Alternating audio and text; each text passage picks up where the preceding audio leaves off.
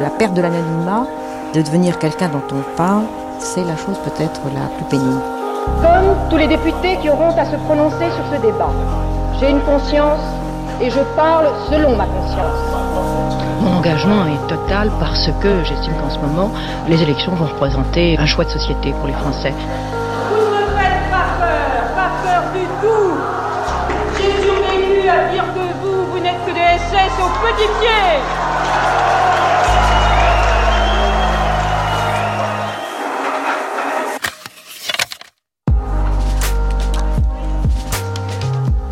Simone Veil, pour mémoire. Aujourd'hui, cinquième épisode, conversation. Dernier temps aujourd'hui d'une semaine passée à l'écoute de Simone Veil.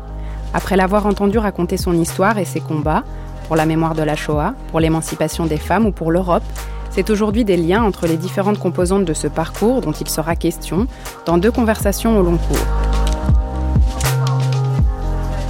En 1988, Ariane Mouchkine préparait avec sa troupe du Théâtre du Soleil un spectacle d'Hélène Sixous intitulé L'Indiade.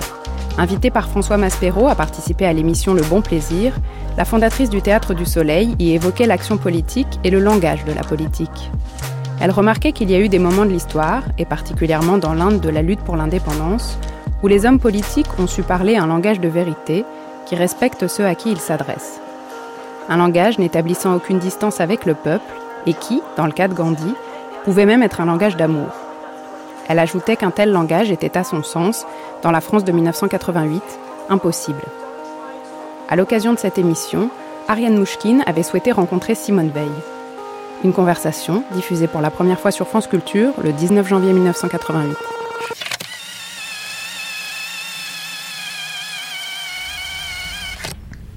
Je vous remercie d'avoir accepté. J'étais pas sûre que vous le feriez, que vous auriez le temps. Je, je voudrais vous expliquer brièvement pourquoi j'ai demandé la possibilité de vous parler. Euh, bon, je, je crois qu'évidemment c'est parce que je vous estime. Je ne vote pas pour vos alliés politiques, donc jusqu'à présent j'ai pas voté pour vous, mais euh, vous dépassez, je crois, pour beaucoup de gens euh, ce, cette espèce de, clivage. Et puis, disons que bon, je fais du théâtre.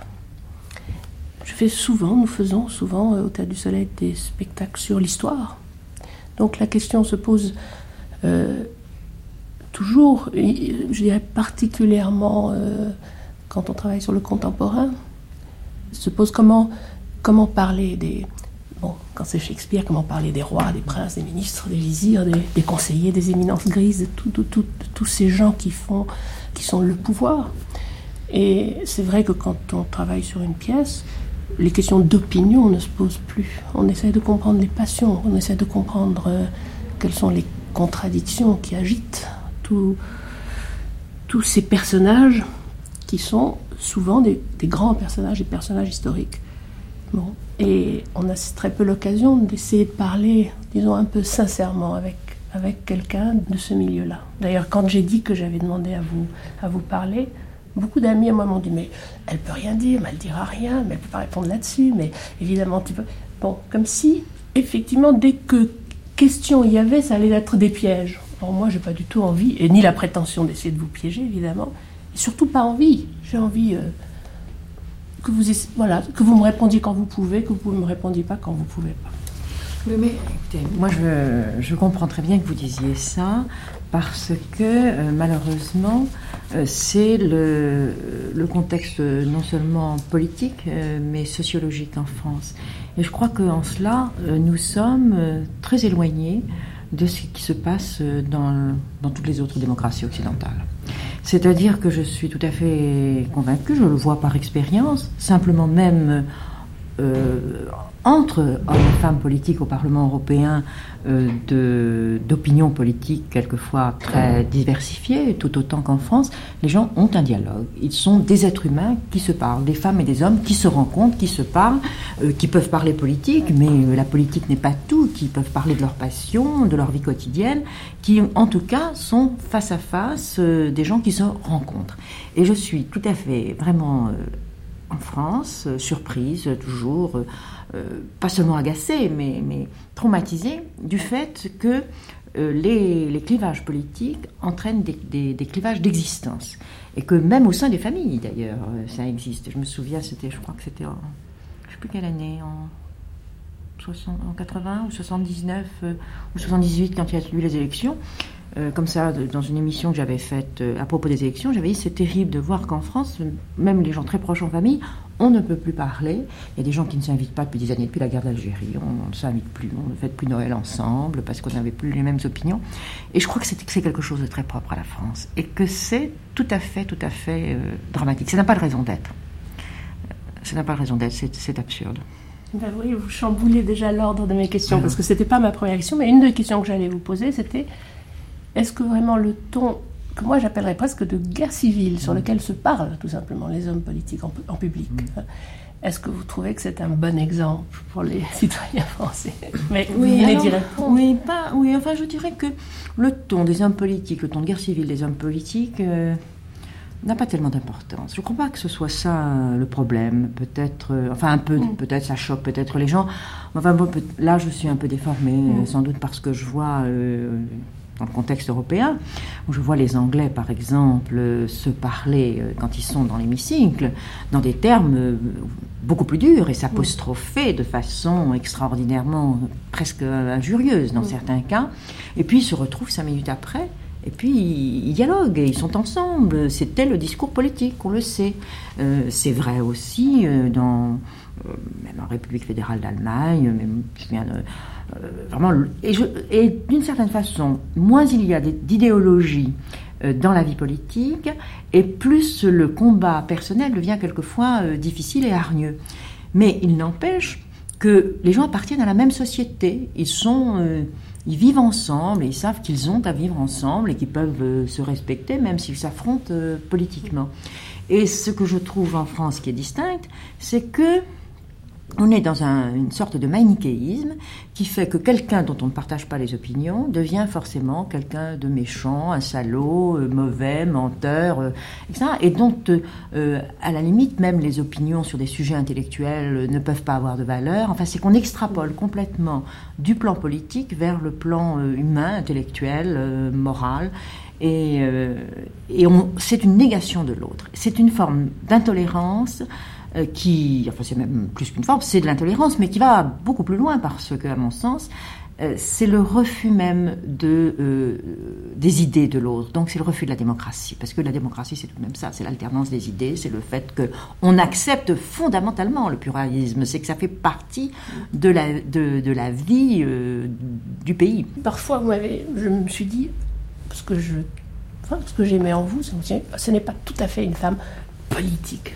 C'est elle est au-dessus de ça, elle est au-dessus d'une certaine stratégie pour la lutte pour le pouvoir perpétuellement, etc. Parfois, je ne pense pas tout à fait ça, je pense que ce n'est pas vrai, vous vous inscrivez aussi euh, là-dedans, et, pourquoi pas.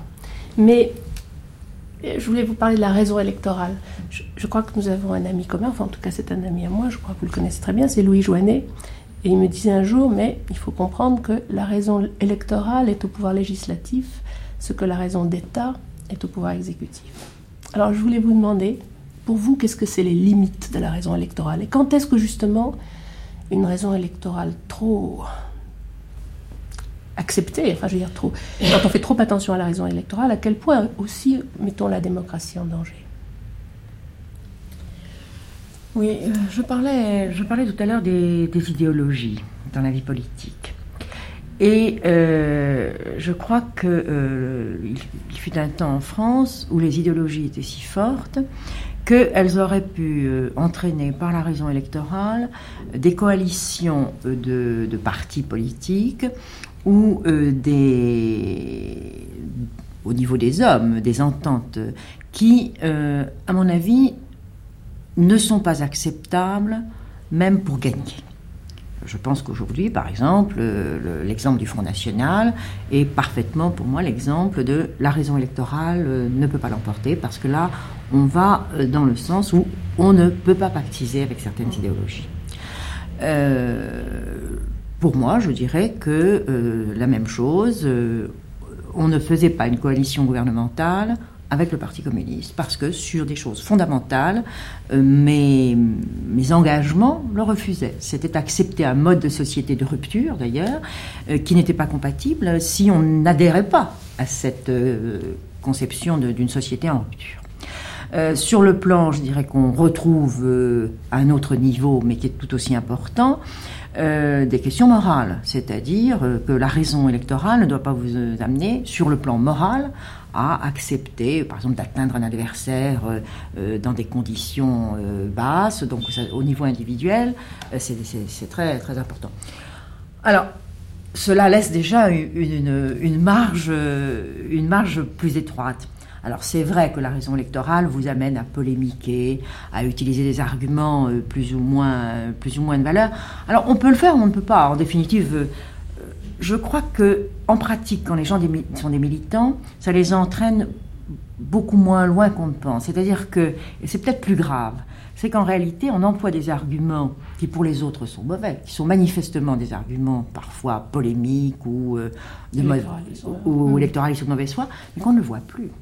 Qu'on ne le voit plus, c'est que je crois que le, militant, il est tellement pris dans son contexte politique ou dans son, combat qu'il devient je dirais, qu'il a l'air d'être de mauvaise foi et qu'il ne l'est pas. Je dirais que c'est presque le plus grave.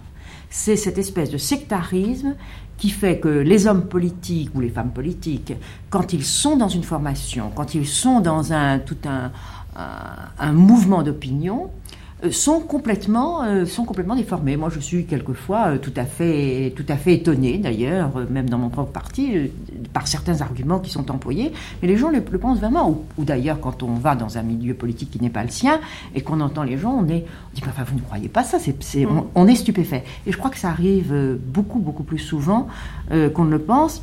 Et que d'ailleurs, si ça n'est pas comme ça, on ne fait pas bien son travail. Moi, dans, certains cas, il y a des gens que je ne pourrais très difficilement à les soutenir et pour lequel je ne suis pas, euh, je ne suis pas du tout convaincue. Quand je ne suis pas convaincue, je, suis plutôt euh, contre-performante et, il n'y a pas du tout intérêt à me demander de venir soutenir quelque chose auquel, ou quelqu'un auquel je, ne crois pas. Une fois à la télévision, je me souviens, on vous a posé une question, vous étiez, vous étiez dans l'opposition, c'était... Euh, on vous a posé, je crois, la question sur Badinter. Et je vous ai regardé, je me suis dit, elle va dire que c'est un bon ministre. Elle ne peut pas dire que c'est pas un bon ministre. Et vous, vous n'avez rien dit. C'est-à-dire, vous n'avez évidemment pas dit que c'était un mauvais ministre, mais je me souviens, je vous ai vu en pleine contradiction. Je, je me suis dit, bon, elle ne peut pas, parce que alors ses amis politiques alors, vont lui dire. Alors, je vais vous dire, euh, vous parlez de, Robert Badinter, mm. qui est un ami que j'aime beaucoup et que, que mm. j'estime. J'en ai longuement parlé d'ailleurs dans une interview récente mm. euh, dans l'âne. Euh, à la fois, je trouve que il était un, un homme de l'état de droit si vous voulez, ce qui pour l'ancien magistrat que je suis mm. est très importante. En même temps, je crois que dans certains cas, et pour dans un domaine par exemple qui me touche beaucoup parce que j'ai donné beaucoup de moi pendant des années, qui est celui de l'administration pénitentiaire, où vraiment euh, je, me suis engagée pleinement. Je veux dire que mm. c'est la partie de ma vie professionnelle où, où j'ai été le plus traumatisée et engagée dans ce que je faisais. Eh bien, je pense que euh, il n'a pas été aussi efficace qu'il aurait pu l'être. Et que c'est vrai, je prends cet exemple parce que c'est celui qui m'a le plus touché, mais que je crois que quelquefois, avoir s'afficher dans ses convictions, et donc, euh, je ne dirais pas se donner bonne conscience, c'est pas ça, mais vouloir proclamer euh, nuit à l'efficacité. Et que dans des domaines de ce genre, ce qui est important, c'est l'efficacité. Et je crois vraiment que euh, je, dois. C'était donc vraiment une réserve que vous avez. Oui, j'ai une réserve. C'était pas parce qu'il était à ce cette, non, non, non, non, c'est vraiment une. Vraiment, discuter avec. Oui, oui, oui, c'est vraiment une, une, réserve. Je crois qu'il a sous euh, sous-estimer euh, ce qu'était l'opinion publique et si, que s'il voulait agir, euh, bon, je veux dire, en plus j'ai vécu ça de très près, c'est une de mes amies qui était à l'époque directeur de l'administration pénitentiaire, on en a beaucoup parlé de ces questions.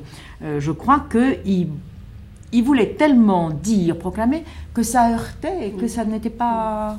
Voilà. Cela dit, c'est vrai que par exemple, je n'aurais pas aimé mais euh, je, l'ai fui, je, n'aurais pas aimé faire un débat avec lui. Hmm. Je n'ai pas voulu faire de débat politique avec lui, parce que j'aurais été dans une situation où on était de euh, l'un et l'autre de côté, que j'aurais été obligée d'approuver un certain nombre de choses, plus que je ne pouvais dans le contexte. Donc j'ai refusé quand on m'a proposé un débat. Et d'ailleurs, j'ai aussi refusé un débat euh, en 1986 avec Georgina Dufoy.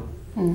Euh, pour les mêmes raisons. Parce que vous auriez été obligé d'approuver certaines Parce choses. que pour certaines choses, les deux, à la fois, je n'aurais pas non plus aimé Non, critiquer. que Et d'ailleurs, pour Robert, ça, non, parce que pour Robert Banater, j'aurais aussi été obligée de critiquer Oui, des choses que je ne voulais pas critiquer. Donc, quand on aime bien les gens et qu'on est amis, c'est très, c'est très difficile, je crois, dans le climat politique justement français, de euh, même de les critiquer sur certaines choses. Euh, Par exemple, Georgina Dufoin, il y a des choses sur lesquelles j'aurais été amenée à la critiquer, ça m'aurait ennuyé. Euh, ça m'aurait plus gêné de la critiquer presque que. Et puis on était en période électorale hein, et en même temps c'était très difficile. Mais moi, disons, en tant que bon, citoyenne, Mm. euh, il y, a, euh, il y a une certaine pédagogie que, que, que j'attends, peut-être tout à fait d'une façon idéaliste et à tort des, des- des dirigeants. C'est-à-dire, justement, je pense que parfois, un débat contradictoire, mais où chacun admettrait ce que l'autre a fait de bien et critiquerait ce qu'il n'entend pas, ce serait d'une telle pédagogie pour la nation que c'est souhaitable. Mais écoutez, moi j'ai fait un débat de ce genre euh, avec M. Bérégovoy et je crois que ça a été très souligné à l'époque. Nous n'avons eu aucune polémique. Euh, et je veux dire que quelquefois c'est plutôt les journalistes qui ont essayé de- d'en introduire dans le débat, mais pas tellement d'ailleurs parce que le débat ne s'y prêtait pas. Nous ne nous étions pas vus à l'avance, ça n'était pas du tout convenu ni entendu. Ça s'est trouvé que nous voulions l'un et l'autre faire de la pédagogie, expliquer. Alors c'était tout à fait normal, il y avait des, des- certains aspects sur la sécurité sociale, sur la sécurité sociale où nous étions tout à fait d'accord, d'autres certaines divergences de vue. Je crois que tout le débat qui était très long, et c'était la première fois dans cette série, c'était un face-à-face, je sais plus, une émission qui a été supprimée, tout, tout le monde a été stupéfait, c'était la première fois qu'il y avait un débat pédagogique. Lorsque j'étais ministre de la Santé et euh, de la Sécurité sociale, je, souhait- je pensais, euh, la situation me paraissait déjà, c'était il y a dix ans, euh, déjà très grave, très inquiétante et surtout très mal perçue des Français dans sa complexité, notamment pourquoi les dépenses de santé augmentaient autant, euh, quels étaient, au fond, euh, quel était le- l'environnement général, quels étaient les problèmes.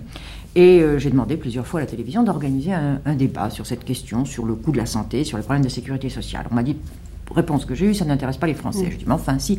Ah bon, on va vous, euh, vous, vous, euh, organiser un débat, je me dis franchement, avec Mireille Bertrand, un, un face à face. Je lui dis non. Mireille Bertrand, moi je viens de lire son livre. Pour elle, les dépenses de santé, c'est les cadences infernales du travail. Ça ne fait pas progresser du tout. Nous serons dans la polémique. Mettez-moi avec qui vous voulez, des journalistes de toutes les tendances qui connaissent un peu le dossier, ou quelqu'un, euh, même politique, qui, qui ne soit pas d'accord avec moi du tout, mais pour lequel tout de même nous parlons. Sans ça, ça n'est pas pédagogique. Elle me dit, ah ben non, nous, c'est ça qui nous intéresse. Alors je dis, bon, je, je- ça ne m'intéresse pas, parce qu'au contraire, on va falsifier le dossier. C'est-à-dire qu'au lieu de le, de le présenter, parce que l'une comme l'autre, nous prendrons, euh, nous entrerons dans la polémique, on, on ne parlera pas de la même chose. Et donc ça, au lieu d'être de l'information, ça sera de la désinformation. Mais sans ça, c'est pas du tout une question de politique, c'est une question qu'il faut euh, qu'il faut faire. Et c'est pour ça que quand j'ai eu l'occasion de le faire avec M. Bérégovoy, je l'aurais fait aussi bien, d'ailleurs, quand j'ai tout à l'heure parlé de Madame Dufoy, je l'aurais fait aussi bien avec elle si ça n'avait pas été en période électorale et où je savais que c'était un débat qui voulait être- utilisé en termes électoraux. Et moi, ce qui m'intéressait sur ce sujet, c'était au fond que l'une comme l'autre, on défend des positions éventuellement différentes, mais qu'on fasse Un travail. un travail, un travail d'information, En fait, c'est de pédagogie, et qu'on mette les Français devant des choix. Or, pour mettre les gens devant des choix, il faut que ce ne soit pas de la polémique, il faut vraiment qu'on aille au, au fond des dossiers. euh, Donc tout débat en période électorale est faussé. Et Oui, donc c'est oui, la- période électorale, Plus la période électorale est courte, mieux c'est. Oui, absolument, absolument. Bon, euh, alors je, je voulais vous poser une question. Ce n'est pas un piège, vous me répondez, vous ne me répondez pas, ou on la coupe. Sur votre liste pour les élections européennes, on vous avait imposé Robert Hersan. Vous avez finalement accepté. J'aimerais savoir si c'est possible. Quels arguments vous êtes-vous donné à vous-même?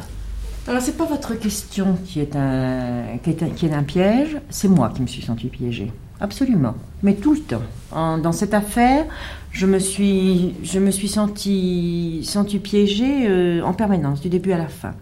Euh, tout d'abord parce que, euh, avant même que ce ne soit décidé, il y avait eu un certain nombre d'articles dans les journaux pour préparer les choses, ce qui fait que déjà, la question était posée sans qu'elle me le soit à moi et dans, des conditions telles que ça me mettait le couteau sur la gorge.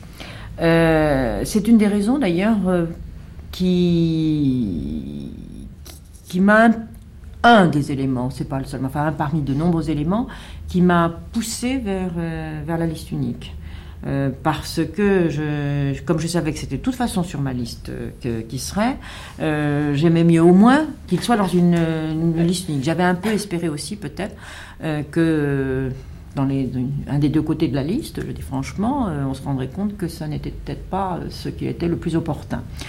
Et puis, euh, je me suis sentie piégée parce que les arguments euh, qui étaient invoqués contre M. Hersan n'étaient pas les vrais arguments. C'est-à-dire qu'on pouvait penser que on, employait vis-à-vis de moi des arguments qui étaient son comportement pendant, la guerre, qui n'étaient pas au fond les vrais arguments qu'il y avait contre lui. Parce que ces arguments de son attitude pendant la guerre avaient été tout de même tellement euh, lavé, si j'ose dire, et, euh, retiré euh, du fait qu'il avait été candidat de la FGDS, je crois, que c'était M. Mendes France même qui l'avait plus ou moins amené à la vie politique, que c'était la droite qui avait demandé qu'il ne soit pas investi, et que c'était la gauche qui avait soutenu, au contraire, son, son investiture. donc, politiquement, le dossier était complètement, sur ce plan-là, complètement truqué, je dois dire. Mais que comme c'était pour moi, contre moi, le bon argument, c'est celui-là qu'on invoquait, mm. alors que la réalité était que c'était l'homme de presse dont on ne voulait pas. Mais moi, j'étais piégée parce que celui que j'avais dans l'argument que j'avais dans toutes les réunions électorales et de toute une partie des jeunes notamment, qui disaient comment ressent euh, le collabo, vous mm. qui, etc. Or, tout de même, les faits. Euh, 40 ans. D'abord, euh, le fait qu'il avait été député longtemps et que les conditions dans lesquelles il était revenu dans la vie, dans la vie politique, euh, ramené par la gauche euh, et par des gens qui avaient autant de raisons que moi de ne pas le, mm. le cautionner, et pour des faits qui s'étaient passés quand il avait 20 ou 21 ans et qui étaient tout de même beaucoup pas aussi graves, même si, si, on peu plaisant, aussi grave qu'on voulait le dire. C'est ça qui était extrêmement désagréable, mais qui à moi m'était très, très désagréable. C'est vrai en même temps que compte tenu du pouvoir qu'il a, qui est très important euh, par les organes de presse, si j'avais dit euh, je n'en veux pas, il n'y sera pas d'abord. Euh, les choses étaient telles que c'était vraiment qu'il y avait un poids de tous les partis politiques, quels qu'ils soient, et les personnalités très très forts, même si j'avais espéré trouver des soutiens ici et là contre lui, je ne les ai pas trouvés du tout. Et parce que probablement les arguments étaient mauvais aussi contre lui. Si on avait eu le courage de dire à un homme de presse comme ça, mais personne n'avait eu le courage de le dire. Et on m'aurait dit, vous voyez, par euh, euh, vos sentiments personnels, euh, votre rancune, chose qu'on vous reproche de temps en temps, vous ne pouvez pas assumer les responsabilités, les responsabilités politiques de tout le monde. Et je me suis sentie très piégée par ça. Parce qu'il est certain que, oui, c'est vrai, j'aurais pu renoncer. Mais c'était ça. Mm. Le, choix était de dire euh, où je ne conduis pas la liste, euh, où j'accepte M. Hersan. Et c'est vrai que j'ai accepté de conduire la liste. Euh, bon, j'aurais peut-être dû ne ah pas le faire, mais c'est l'argument. Mais, mais c'était comme ça. Ceci, oui, non, mais c'est ça, voilà. Quels arguments se donne-t-on à soi-même? À soi-même. à soi-même, on se, on se sent. On se sent piégé parce que les, là, en l'espèce, les arguments n'étaient, les arguments n'étaient pas vrais. Mm. Quand j'ai vraiment, vous savez, eu tout un dossier. J'ai vraiment regardé euh, pour, euh, pour ça. Et les arguments, euh, les arguments, quand on voyait tout ce qui s'était passé, le passé et, et, la vie politique de M. Hersan entre 1945 et 1984, on se disait que vraiment c'était un argument qu'on ressortait, qui était un argument tout à fait, tout à fait d'occasion.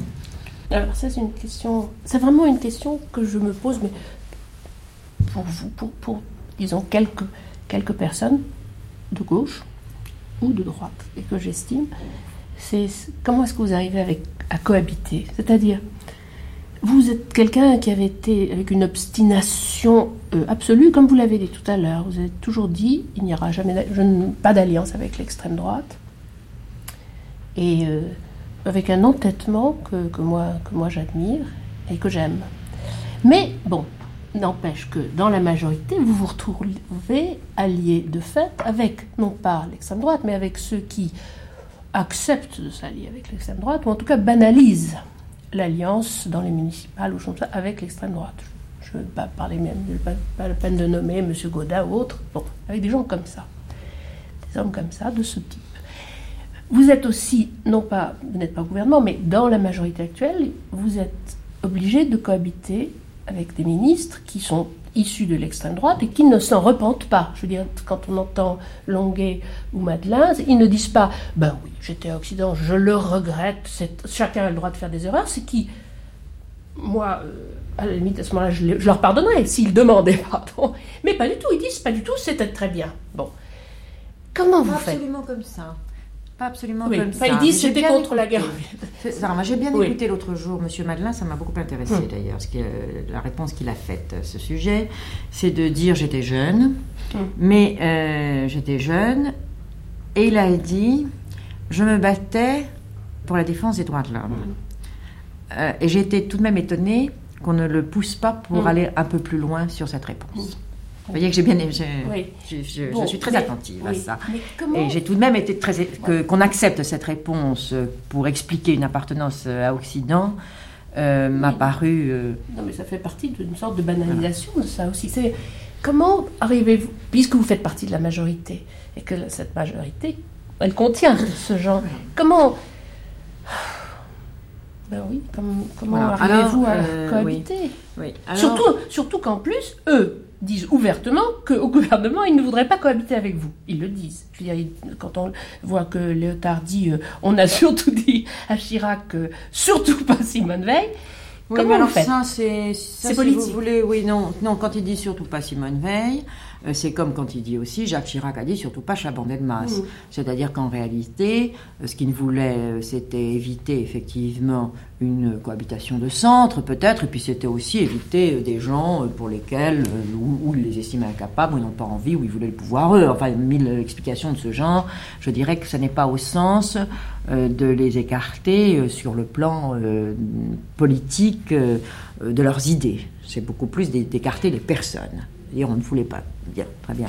Euh, mais ça, c'est la vie politique. Euh, moi, j'ai dit aussi sur certaines personnes euh, que j'avais aucune envie qu'elles deviennent euh, Premier ministre, président. Mm. bon, même si elles sont de ma proche, de moi, plus ou moins proches de moi politiquement. Alors, le- le- le- de se trouver dans la même majorité, soit dans le même parti, soit dans la même majorité gouvernementale. C'est un, un grand problème parce que, et je pense que pour un certain nombre de socialistes, le problème se pose exactement de la même façon vis-à-vis des communistes. Ce, ce n'est pas que je veuille mettre le Front, Front National, enfin le Front National n'est pas dans la majorité. Mm. Le Front National n'est pas dans la majorité. Et euh, je ne mets pas le Front National de- euh, sur le même euh, plan que le Parti communiste. Mais tout de même, d'un côté, vous acceptez euh, de faire alliance avec le Parti communiste pour gouverner. Et euh, de l'autre côté, vous, vous acceptez dans une coalition gouvernementale avec des gens qui sont beaucoup plus à droite euh, que vous. Je dirais que si, si on prend le concept même politique, hein, pas les hommes, pas les idées, pas les images, mais le concept même politique, le concept, les, les concepts politiques en termes de, de pouvoir et en termes de décision sont beaucoup plus différents entre des, des sociodémocrates, certains socialistes, et les communistes, que entre euh, des gens qui sont à droite, je dirais, dans la majorité actuelle, et des gens qui sont au centre. Puisqu'il n'y a pas une, un- une transformation totale de la société.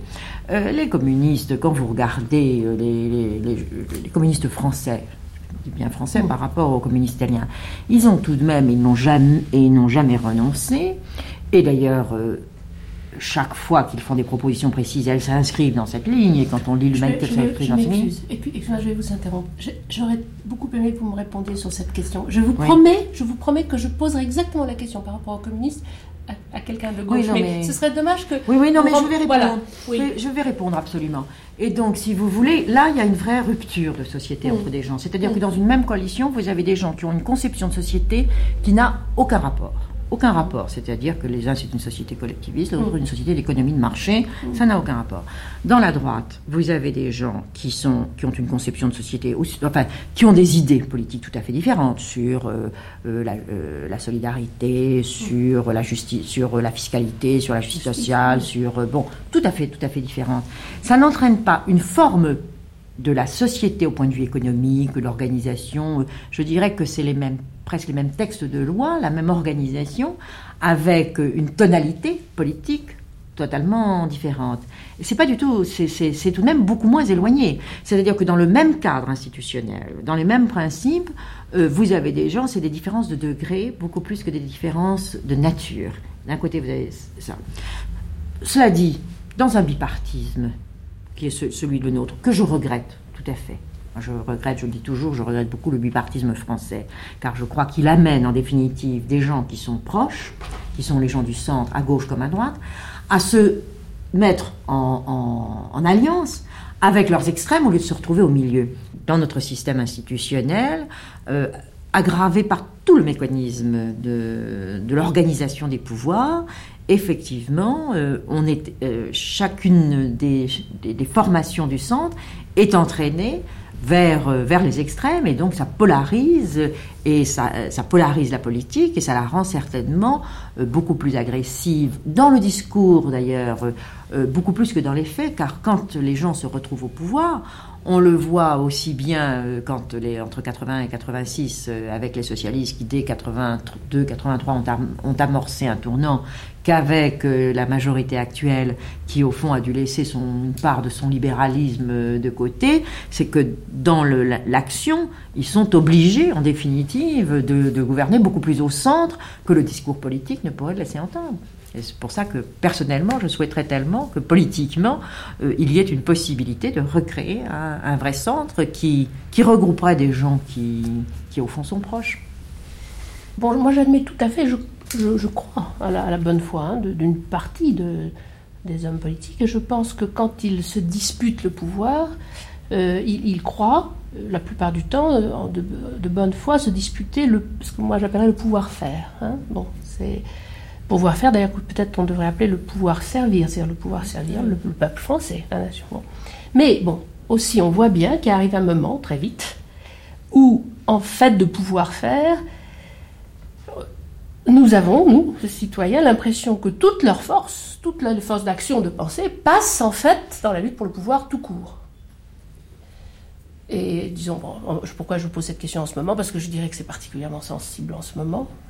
je voudrais savoir si vous, vous êtes surprise à faire ça parfois, je ne vous accuse pas de l'avoir fait, hein, mais est-ce que parfois vous vous êtes dit, non mais là, est-ce que vraiment, vraiment, est-ce que la seule façon de servir son pays, c'est de, c'est d'être au pouvoir, ou est-ce qu'il y en a d'autres d'abord hein. Et est-ce que parfois vous êtes surprise à ça, ou être entraînée à ça? Et comment lutter contre ça? Oui, alors je suis un, très mauvais exemple.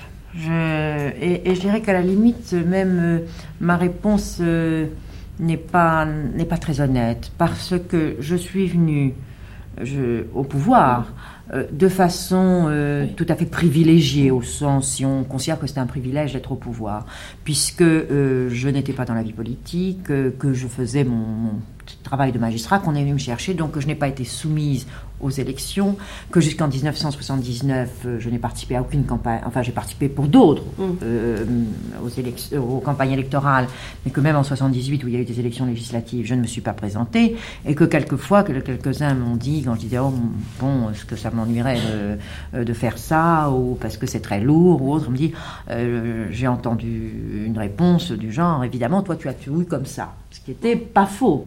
Pour les hommes politiques, ou les femmes politiques qui sont dans des valeurs électorales, je crois qui sont, vous l'avez dit vous-même, je crois qu'ils sont toujours, euh, sont toujours convaincus.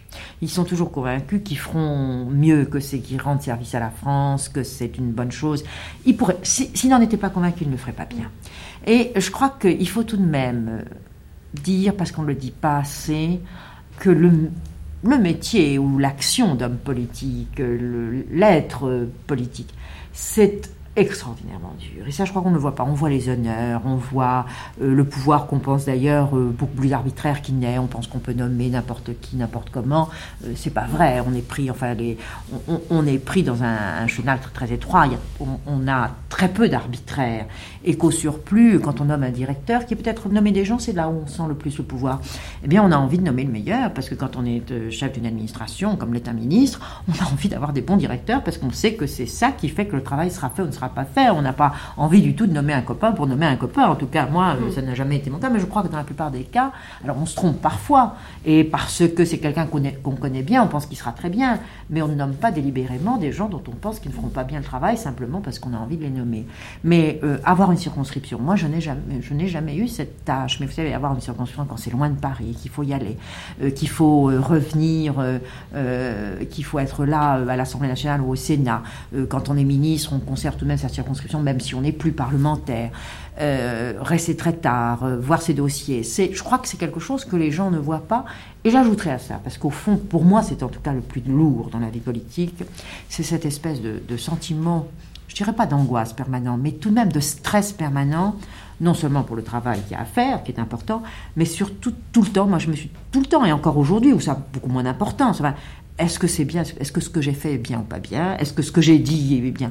On fait une grande émission, les gens voient euh, ces grandes émissions, ils entendent qu'on se prépare ou qu'on ne se prépare pas, euh, euh, ils ont l'impression, ils jugent quelquefois, ils disent oh, ça a été patent, ou au contraire vraiment, mais ils ne voient pas ensuite, en tout, d'abord à l'avance, où on se dit Qu'est-ce que, enfin, ce que on a l'impression de passer un examen, tout à fait, mais surtout après, euh, pendant des heures ou des jours, se dire ah j'ai dit ça, j'aurais jamais dû dire ça, ou j'ai pas été assez clair, ou j'avais envie de dire ça, j'ai pas su faire passer le mm. message. Moi, je trouve que c'est une vie euh, très stressante. Je le crois, je, je, je, le, je mais il y a des moments où je me dis mais il travaille plus pour moi, lui, il travaille pour lui. Mais il croit qu'il travaille pour vous. Oui. Il, se, parce que je crois que sans ça, on ne pourrait pas le faire. Et puis, euh, et puis je est-ce que, est-ce qu'il y a un hasard? Mais est-ce que la phrase simplement au nom du peuple français, hein, on rend la justice au nom du peuple français, je crois. Euh, on, on, enfin, ce sont des élus pour la plupart. Est-ce que ça a encore un sens ou est-ce qu'ils oublient? Oh non, pour beaucoup ça a un sens. Pour beaucoup ça a un sens. Vous savez, ils sont, ils sont vraiment, euh, la plupart des hommes politiques d'un côté ou de l'autre.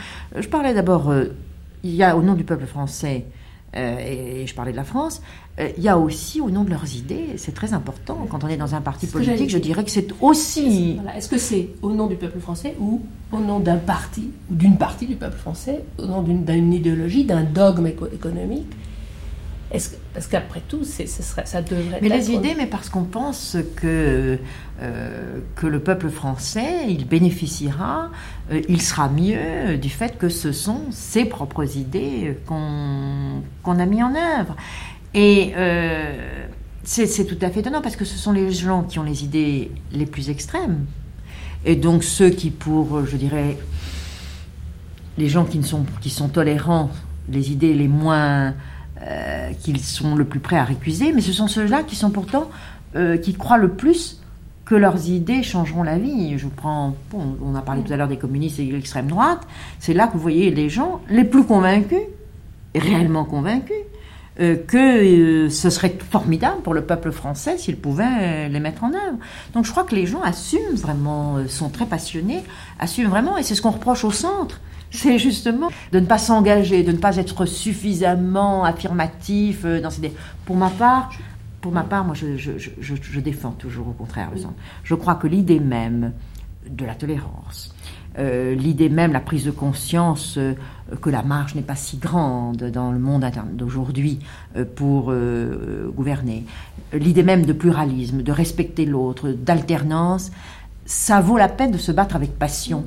Et je crois que le tort du centre des sonderies, c'est pas de, de, ne pas savoir montrer que ces idées-là sont aussi fortes ou encore plus fortes, même si elles ne sont pas extrêmes, et qu'elles valent autant d'engagement et de passion politique que n'en ont euh, les communistes ou, je, la là, uniquement là, je vais me permettre de vous donner une, opinion. C'est-à-dire, je trouve qu'il y a des dogmes économiques qui ne sont pas extrêmes et qui peuvent être ravageurs. Je, je veux dire, pour l'instant, alors là, voilà, c'est la seule fois où je le ferai. Je trouve qu'actuellement, puis là c'est mon, mon, terrain, tout ce qui se fait sur la culture est ravageur. Et ça, ce n'est pas quelque chose d'extrême, c'est bon, mais c'est ravagé, et c'est. Et on, pouvait s'en douter, moi je le pensais avant, que ça allait être comme ça, mais la seule chose que j'avais pas, pas vu, c'est que ça irait aussi vite et que ce serait aussi grave. Alors, est-ce que c'est du dogme économique Est-ce que c'est une euh, façon de, de, gérer? Je pense que vous voulez parler du retrait de l'État pour laisser de plus en plus de, de, de, de, ce qui se passe à la télévision. Ce qui se passe à la télévision.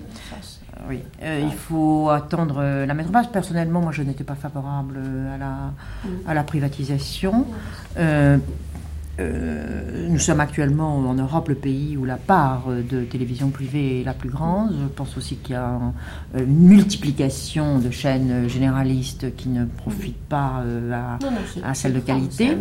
Et, et, donc, c'est effectivement, c'est effectivement du dogme. C'est effectivement du dogme. Et, et là, je parlais tout à l'heure des idéologies. Peut-être que maintenant, on mettrait un peu de oui, mais il y a beaucoup de oui, oui. Ce n'est pas une intervention de l'État dans la culture, dans l'expression culturelle, que de dire qu'il a des responsabilités. Et quelquefois, je suis, je suis un peu comme vous. Je ne voudrais pas que le mécénat se substitue complètement aux responsabilités de, de l'État dans ce domaine et que quand le mécénat n'est pas là, est défaillant, ou que même certaines choses, ce n'est pas à lui de le faire. et, et que je trouve qu'il y a là euh, vraiment une aujourd'hui une crainte quelquefois qu'on peut quelquefois qu'on peut avoir et qui est très important. Et je trouve que là il faut être très très attentif. Et d'ailleurs en France au fond il y a une tradition, une continuité du rôle euh, de, de l'État euh, dans le domaine culturel. Et pour ma part je n'y vois pas une ingérence dès lors qu'on sait euh, qu'on le fait avec sagesse, mais la protection d'un patrimoine. On pourrait développer beaucoup, mais surtout sur, je vous dis, sur le patrimoine de la télévision, des choses. Bon, quatre, trois dernières petites questions, parce que je sens que je vais vous retenir trop longtemps. Est-ce que vous avez parfois l'impression d'avoir prise sur l'histoire? Est-ce que vous... Ben moi, je pense que vous l'avez eu. Je pense que quand vous avez été ministre de la Santé, il y a eu à un moment quelque chose d'historique qui s'est fait dans votre. C'était plus qu'une simple loi. C'était quelque chose de très très important. Mais, oui, mais je pense que quelqu'un d'autre l'aurait fait, ah. peut-être quelques années plus tard. Donc, c'est pas. Il y a des choses où les, les gens ont pris sur l'histoire. Moi, je suis très, très frappée dans le monde aujourd'hui de voir que. Euh, on parlait je parlais de cette internationalisation, de cette difficulté où tout est vraiment très complexe. Et en même temps, dans ce monde tellement complexe, tellement livré aux technologies, il me semble que jamais autant qu'aujourd'hui, enfin en tout cas tout autant qu'autrefois, les personnalités, certaines personnalités ont des rôles euh, historiques. Ça ressort, euh, bon, depuis euh, le général Churchill, le général de Gaulle, Sadat, enfin il y a vraiment, c'est extraordinaire de penser que Margaret Thatcher en Angleterre, le destin anglais est différent, donc les personnalités continuent a joué un, très grand rôle. Mais euh, j'ai pas du tout, moi, par rapport à mon action, ce sentiment. J'ai le sentiment que euh, ça aurait peut-être été fait seulement cinq ans plus tard, ou deux ans, ou deux ans plus tard, et différemment. Peut-être différemment, cette loi ne serait pas la même. Là, j'ai une approche différente de celle des, euh, qui, qui ont été votées dans les autres pays occidentaux au même moment. Mais à la tête d'un ministère, on n'est pas un personnage historique. En revanche, je crois qu'on n'est pas un personnage historique, mais qu'on a beaucoup plus de pouvoir qu'on ne le dit. Euh, en tout cas, moi, c'est le sentiment que j'ai eu pendant cinq ans dans mon ministère. Je ne pense pas aux lois que j'ai fait voter, mais je pense euh, à la gestion qu'on a d'un ministère. Je crois qu'il n'est pas du tout indifférent que ce soit telle ou telle personne. Et je crois que c'est une facilité de dire qu'on ne peut rien faire contre l'administration. Je crois qu'en réalité, c'est parce que très souvent on y renonce, que l'administration est une espèce d'alibi pour le non-faire, que notamment quand on parle du ministère des Finances qui ne vous laisse rien faire, c'est aussi parce que quelquefois on est très content que le ministère des Finances assume les responsabilités qu'on ne veut pas assumer soi-même. Alors c'est vrai que c'est long, que c'est difficile, qu'il plus, que c'est plus compliqué qu'on pense, mais qu'un ministre qui veut agir vraiment peut agir. Euh, dans le spectacle que nous jouons actuellement, qui s'appelle l'Indiade, d'Hélène Sixou, un moment, un moment le plus dramatique en plein massacre de la partition, euh, alors qu'il est au bord de la mort parce qu'il jeûne pour empêcher ces massacres. Gandhi dit euh, Courage, faisons confiance à l'homme. Vous avez vécu beaucoup de choses dans votre vie et vous avez vraiment vécu le pire de l'homme. Je voudrais savoir comment est-ce que cette phrase résonne en vous? Courage, faisons confiance à l'homme, alors que vous avez vu le pire de l'homme. Oui, votre question m'émeut énormément. Parce que quand on me demande ce que je conserve à la déportation, ce qui a été important pour moi, eh bien au fond c'est l'expérience euh, humaine. Et que l'expérience humaine m'amène à la fois à un certain scepticisme, même je dirais euh, parfois un certain pas cynisme, mais euh, distance euh, et, pessimisme. Mais en même temps, un extraordinaire optimisme. Parce que je trouve que dans chaque homme ou chaque femme, il y a très souvent le meilleur et le pire. C'est-à-dire qu'on a vu dans les camps euh, des gens faire des choses épouvantables. Tuer, je parle des, déportés entre eux, enfin vraiment, ou être prêt à se traîner par terre pour manger. Et la même personne, ou, battre quelqu'un à mort, et le même trouver une espèce, à un moment quelconque, un, ressort d'humanité, une, une tendresse pour sauver quelqu'un d'autre, et se priver soi-même pour, pour, ça, donc se mettre lui-même euh, en danger. Et donc, euh, il y a dans l'être humain une si grande proximité entre l'ange et la bête, et ce double versant, que c'est là où on sent la, différence entre l'être humain et, l'animal. Mais que c'est quelquefois dans les camps, on a eu le sentiment que c'était très proche, que les gens avaient basculé.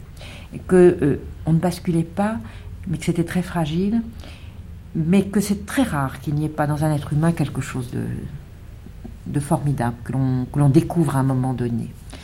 Et ce qui fait que quelquefois, par exemple, j'ai une approche plus, plus, sceptique, un peu cynique peut-être, comme ça je regarde, et euh, pas un peu désabusé. Et en même temps, une formidable confiance et un formidable amour des hommes et des femmes parce que je trouve qu'ils sont des gens par leur vitalité, par cet instinct de vie et aussi cet instinct de vie non pour soi-même seulement, mais aussi pour l'autre, euh, si, on, si on est capable de l'aimer et qu'on est capable d'aimer jusqu'à la fin, qu'au fond, l'être humain, il est fait pour aimer. Et que c'est ça qui reste euh, au moment où, il pense qu'il va mourir. Il lui reste un instinct vital et un instinct d'amour formidable. Pourquoi vous parlez jamais comme ça en politique?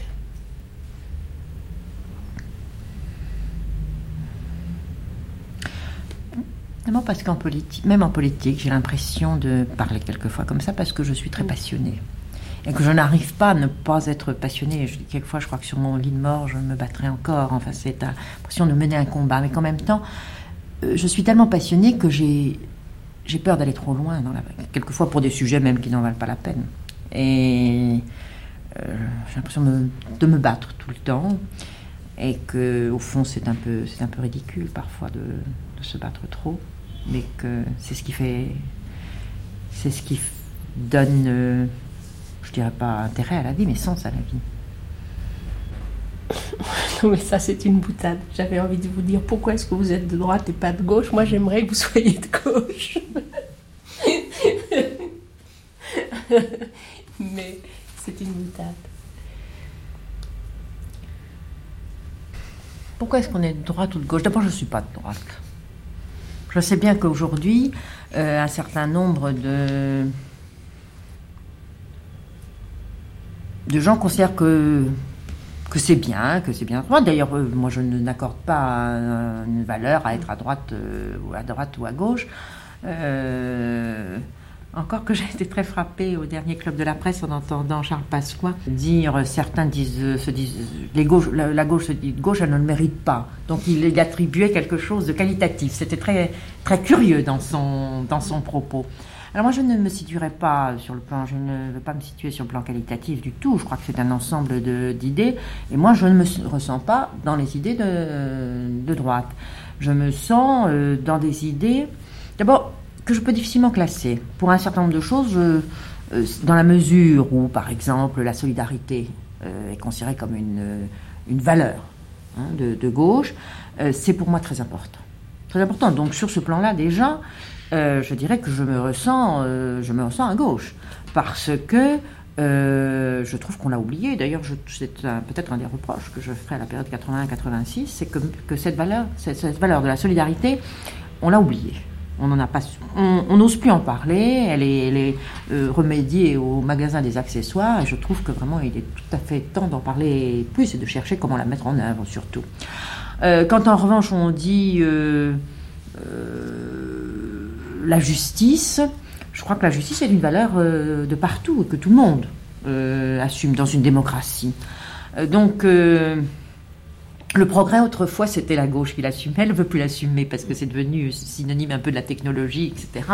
Euh, moi, je, au contraire, je, l'assume, le progrès. Alors, je crois qu'il faut faire très, très attention et que pour certaines choses, je me sens euh, très proche euh, de certaines personnes qui sont, qui sont à gauche.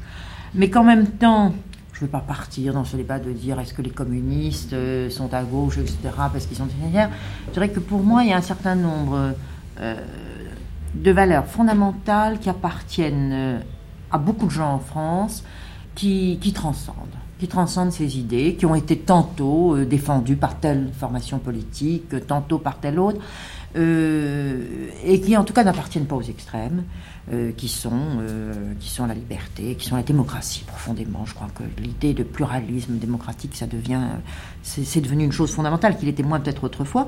Et puis j'insiste, la solidarité. Je crois que là, c'est pour moi un des, une des choses dans ma vie qui est. Tout à l'heure, vous avez dit qu'elle avait été oubliée un peu entre 80 et 86, mais franchement, elle n'est pas vraiment à l'ordre du jour en ce moment. Ah non. Ou alors je vous ai mal compris. Ce que je veux dire, c'est que dans la mesure où c'était une des valeurs euh, mm. qui avait été très, euh, très mise en avant et sur lequel les gens pensaient, pouvaient penser que euh, la gauche franchirait un pas important, certaines mesures qui ont été prises, enfin, il suffit d'ailleurs de regarder. Il y, a, eu quand même des choses de fait, de ce point de vue-là.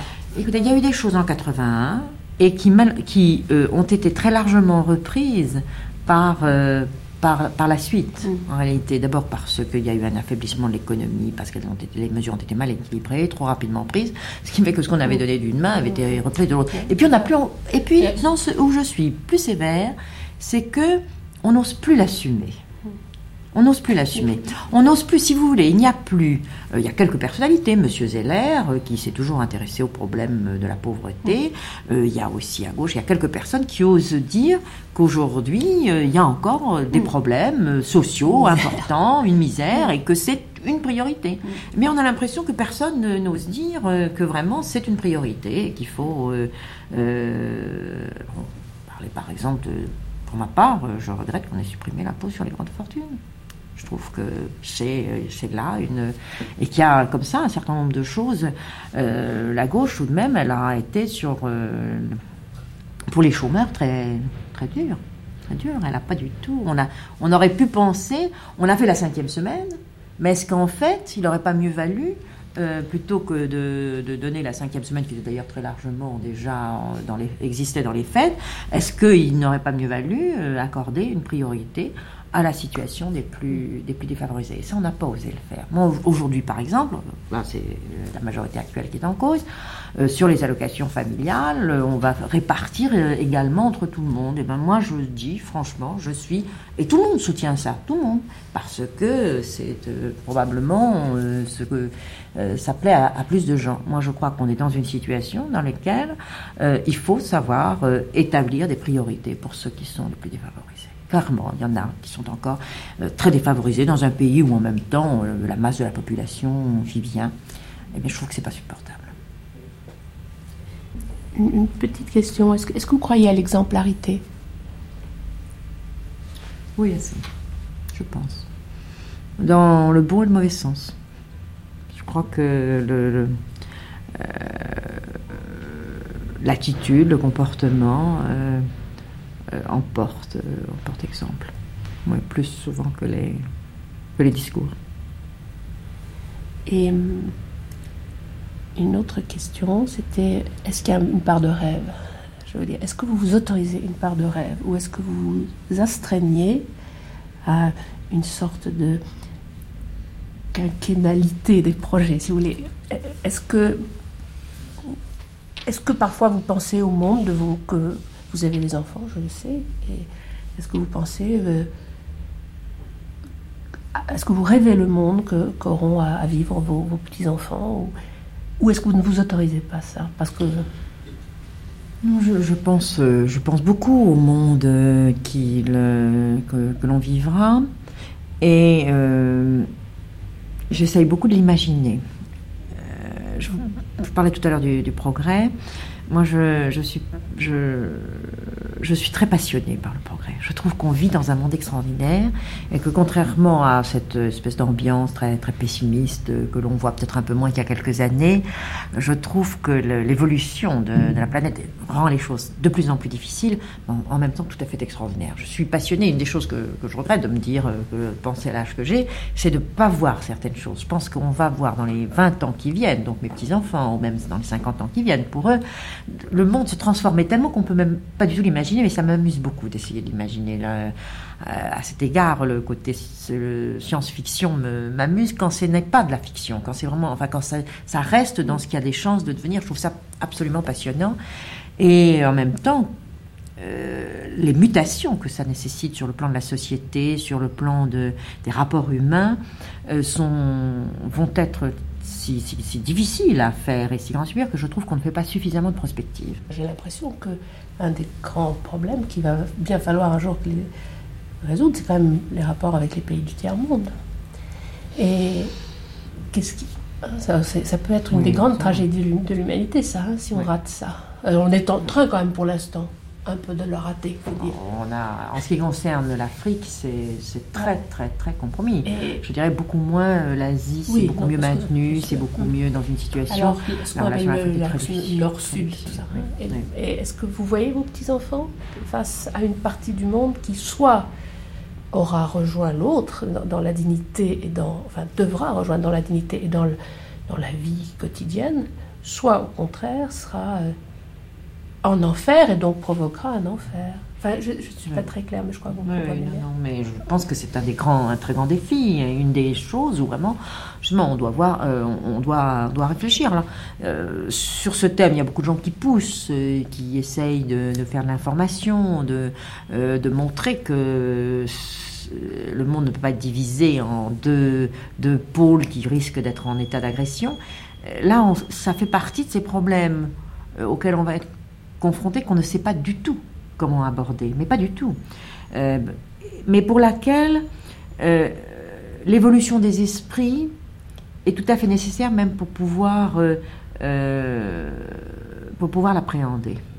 Et je crois qu'aujourd'hui, ce problème-là, par exemple, n'est pas mûr parce qu'il n'est pas ressenti suffisamment, suffisamment en, Europe et qu'on ne sait pas du tout euh, comment, comment l'Afrique, par exemple, va évoluer. C'est surtout euh, l'Afrique qui est, qui est un problème.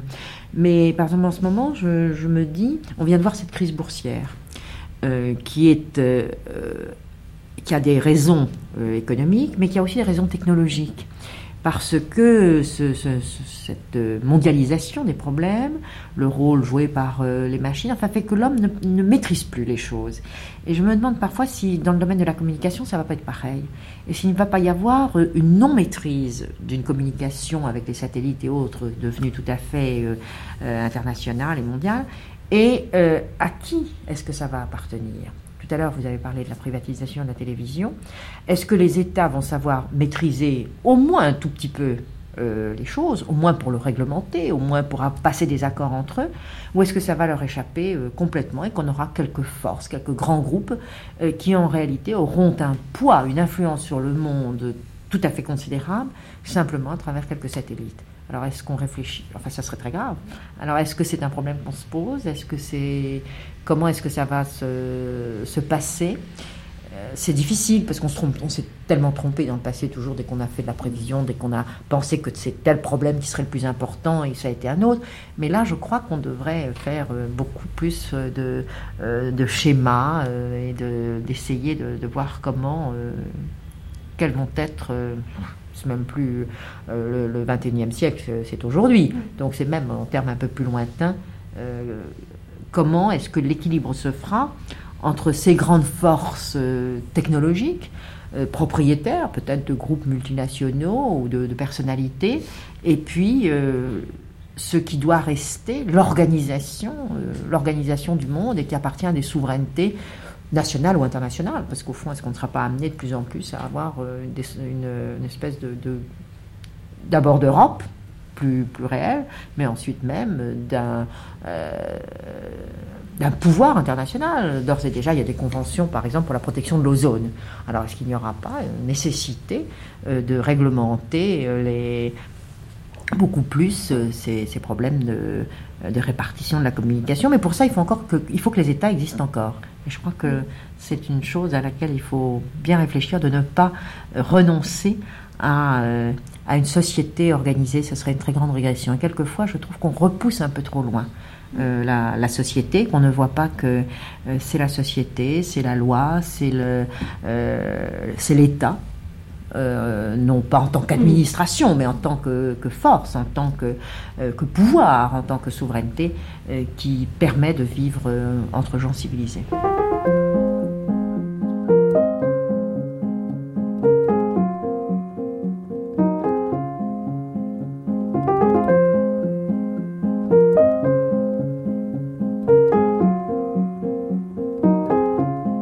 En 2007, après avoir quitté ses fonctions au Conseil constitutionnel et à la Fondation pour la mémoire de la Shoah, Simone Veil achevait la rédaction de son autobiographie. Maupassant, Maupassant que j'aime, écrivait-elle en exergue, ne m'en voudra pas d'avoir emprunté le titre d'un de ses plus jolis romans pour décrire un parcours qui ne doit rien à la fiction. Une vie, c'est le titre qu'elle choisit en effet pour le récit de la sienne. Cet indéfini signale sans doute que, si singulier qu'il fût, Simone Veil ne faisait pas de son parcours celui d'une icône. Trois ans après la parution du livre, pour le dernier entretien qu'elle accordait à France Culture, elle l'évoquait le 17 mars 2010 au micro de Laure Adler.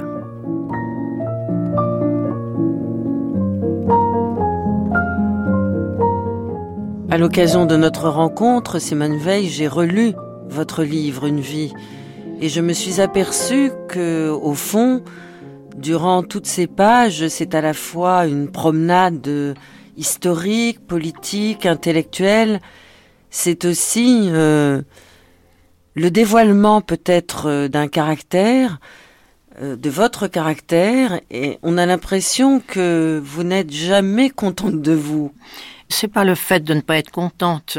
Vous doutez de, de vous Non, je crois pas vraiment, mais je me sens toujours un peu, je dirais pas marginale, euh, mais tenant à ne pas pouvoir être classé. C'est-à-dire que sur certaines choses, euh, je peux paraître très conformiste et au contraire, euh, sur d'autres, très, je dirais pas laxiste, mais euh, voulant vraiment imposer ma propre position. Par rapport à la date de publication, qui n'est pas si ancienne que cela de votre livre. Vous l'auriez fait autrement aujourd'hui? Je ne crois pas. Je pense que j'insisterai euh, davantage euh, sur la déportation, qui maintenant, euh, comme je n'ai plus d'activité professionnelle, prend dans ma vie une très grande importance. On a vu aussi qu'il y avait toujours une tentation, et même plus qu'une tentation, euh, d'antisémitisme, et qu'il euh, fallait aller jusqu'au bout, c'est-à-dire montrer jusqu'où l'antisémitisme pouvait conduire. Vous évoquez la figure de Germaine Tillon dans votre livre, Simone Veil. Est-ce que vous avez euh, vécu le même parcours, le même itinéraire pendant ces années noires? Non, pas du tout. Je dois dire que de plus en plus, je suis un peu inquiète euh, par euh, ce mélange. Parce que, euh, tout d'abord, celles qui ont fait de la résistance et qui ont été arrêtées pour résistance, parce que quelquefois il arrivait aussi que ce soit des juifs qui soient dans la résistance, qu'elles arrivent à cacher le fait qu'elles étaient juives, sinon elles étaient envoyées à Auschwitz. Mais que c'était quelque chose de tout à fait différent. Ma sœur a été, j'ai une sœur qui était dans la résistance. On n'a jamais, personne, elle n'a jamais dit à personne qu'elle était, qu'elle avait fait la résistance. Elle était sous un faux nom. Et la situation était totalement différente. Pour ce qui concerne les juifs, la première chose qu'il faut signaler tout de même, c'est qu'ils étaient systématiquement arrêtés, surtout à partir de 42-43. Qu'est-ce qui vous est arrivé, vous J'ai été arrêté à Nice. Euh, à Nice, euh, c'était euh, mois d'avril. 44. Et puis, il euh, y a surtout le fait que lorsqu'on arrivait, si on était arrêté, on restait huit jours à, à Drancy, euh, le plus souvent, enfin quelquefois quinze jours, mais peu de temps. Et euh, dès qu'on arrivait, on était encore avec, il y avait encore des enfants qui étaient avec nous, etc. Parce que les enfants, il y avait beaucoup d'enfants petits, et que quand on arrivait, euh, il y avait une rampe qui a d'ailleurs été étendue au moment où les Hongroises sont arrivées, parce qu'il y a eu énormément d'Hongroises qui ont été directement à la chambre à gaz. Euh, mais euh, il y avait des, Français, c'était pour que les gens ne soient pas dépaysés. On arrivait à minuit, une heure du matin, mais les gens vous expliquaient qu'il fallait se mettre en rang, qu'il fallait laisser toutes ses affaires dans le wagon, etc. Et puis, ils vous demandaient aussi quel âge on avait. Parce que si on avait euh, 15-16 ans, euh, on avait des chances d'entrer dans le camp, et sinon, on n'en avait pas. Alors, c'est tout de même euh, une situation qui n'a strictement rien à voir. Euh, elle n'a d'autant plus rien à voir que, que c'est ce qui marque la déportation des Juifs, c'est que non seulement il y a ceux qui ont été à Auschwitz, où j'ai dit qu'il n'y avait pas d'enfants et que tous avaient été emmenés, que souvent les mères n'ont pas voulu se séparer de leurs enfants, donc ont été directement à la chambre à gaz, euh, mais que, euh, que aussi euh, on, on était destinés on peut dire, à, à mourir. Et qu'un certain nombre de convois ont été envoyés vers des camps dans lesquels il y avait en tout une quinzaine de personnes pour vous accueillir, et puis tous les autres allaient directement à la chambre à gaz.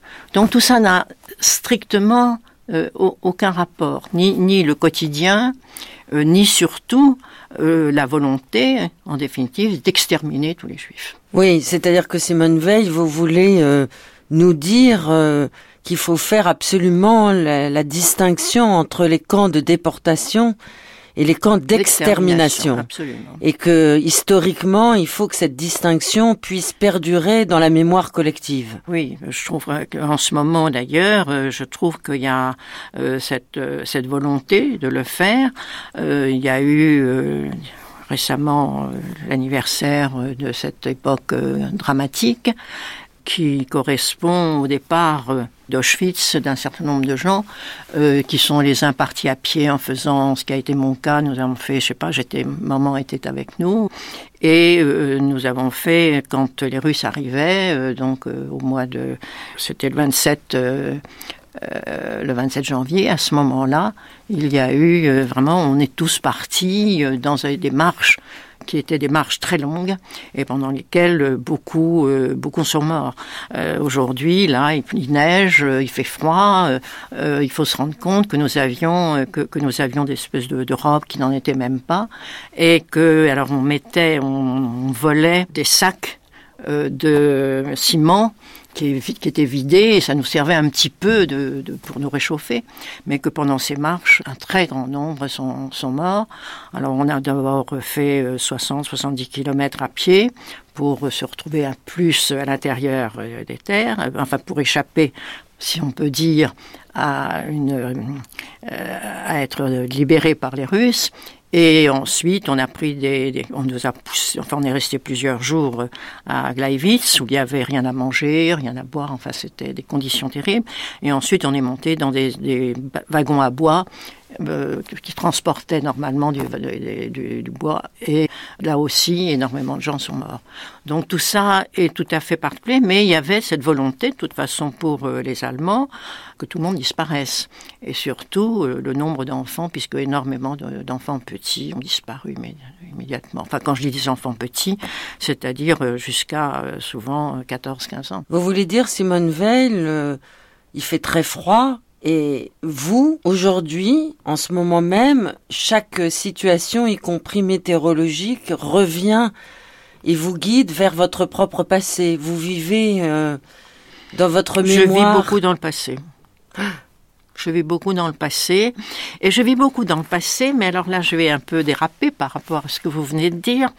C'est que nous nous retrouvons, nous ne sommes pas très nombreux à avoir survécu, mais j'ai eu la chance d'être envoyé dans un petit camp quelques mois après mon arrivée, peu de temps après, parce que il y avait une capot du camp euh, qui trouvait que j'étais trop jolie. Il faut dire que j'étais passé de Nice où euh, j'avais une vie à peu près normale, euh, puis j'étais resté très peu de temps à Drancy, et ensuite donc euh, contrairement à la plupart des gens qui avaient traîné, euh, enfin traîné si j'ose dire, euh, qui étaient restés dans des ghettos, qui étaient restés et qui avaient déjà euh, subi beaucoup de choses, euh, moi j'étais très peu, euh, enfin j'étais quelqu'un qui sortait de la vie civile.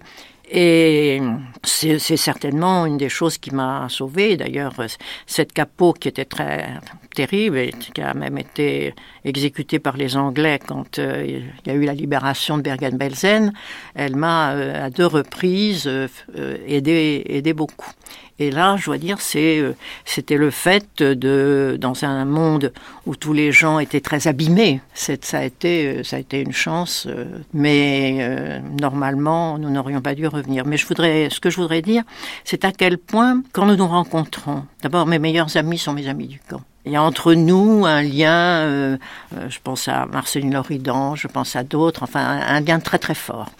Et quand nous nous retrouvons, en fait, nous ne faisons que rire. Et puis, euh, pour les mêmes choses, alors est-ce que c'est le fait de se dire on, on s'est sauvé de ça? Ou bien c'est de dire aussi que même au camp, il y avait une très très grande. Euh, Dieu sait que la vie était, était dure, difficile, qu'on n'avait pas à manger, qu'on n'avait pas, qu'on avait très froid. Et il y avait euh, surtout euh, parmi les plus jeunes, moi j'étais dans le même convoi que Marceline Loridan et puis que une autre euh, amie avec laquelle je suis restée toujours aussi très liée. Euh, il y avait d'abord euh, une envie de survivre. Mais alors ça énervait celles qui étaient plus âgées et qui disaient elle nous embête, c'est petite, etc. Mais au fond, euh, mes vrais amis, ce sont ceux que j'ai connus au camp. Vous venez d'évoquer, euh, Simone Veil, la sortie du camp et puis cette sorte de, de fuite euh, dans ces pays enneigés où effectivement les Allemands ont essayé euh, de, de tuer le plus possible de juifs. Dans des pages admirables, Primo Levi a parlé de cet épisode très douloureux de notre histoire dans ce livre qui s'intitule La Trêve. Je vous propose d'écouter la voix de Primo Levi. Si vedeva arrivare il convoglio di gente nuova e dopo pochi giorni la scelta spontanea era avvenuta, cioè come un setaccio. C'erano quelli che restavano sopra e quelli che passavano sotto. Nous, les survivants, ne sommes pas les vrais témoins. C'est la émotion qui dérange, dont j'ai conscience peu à peu. Nous sommes une minorité non seulement exiguë, mais anormale. Nous sommes ceux qui, grâce à l'habileté ou la chance, n'ont pas touché le fond. Ceux qui l'ont fait ne sont pas revenus pour raconter ou sont revenus muets. Eux sont la règle, nous l'exception. Nous autres, favorisés par le sort, nous avons essayé de raconter non seulement notre destin, mais aussi celui des autres. C'est le récit de choses vues de près mais non vécues à notre propre compte.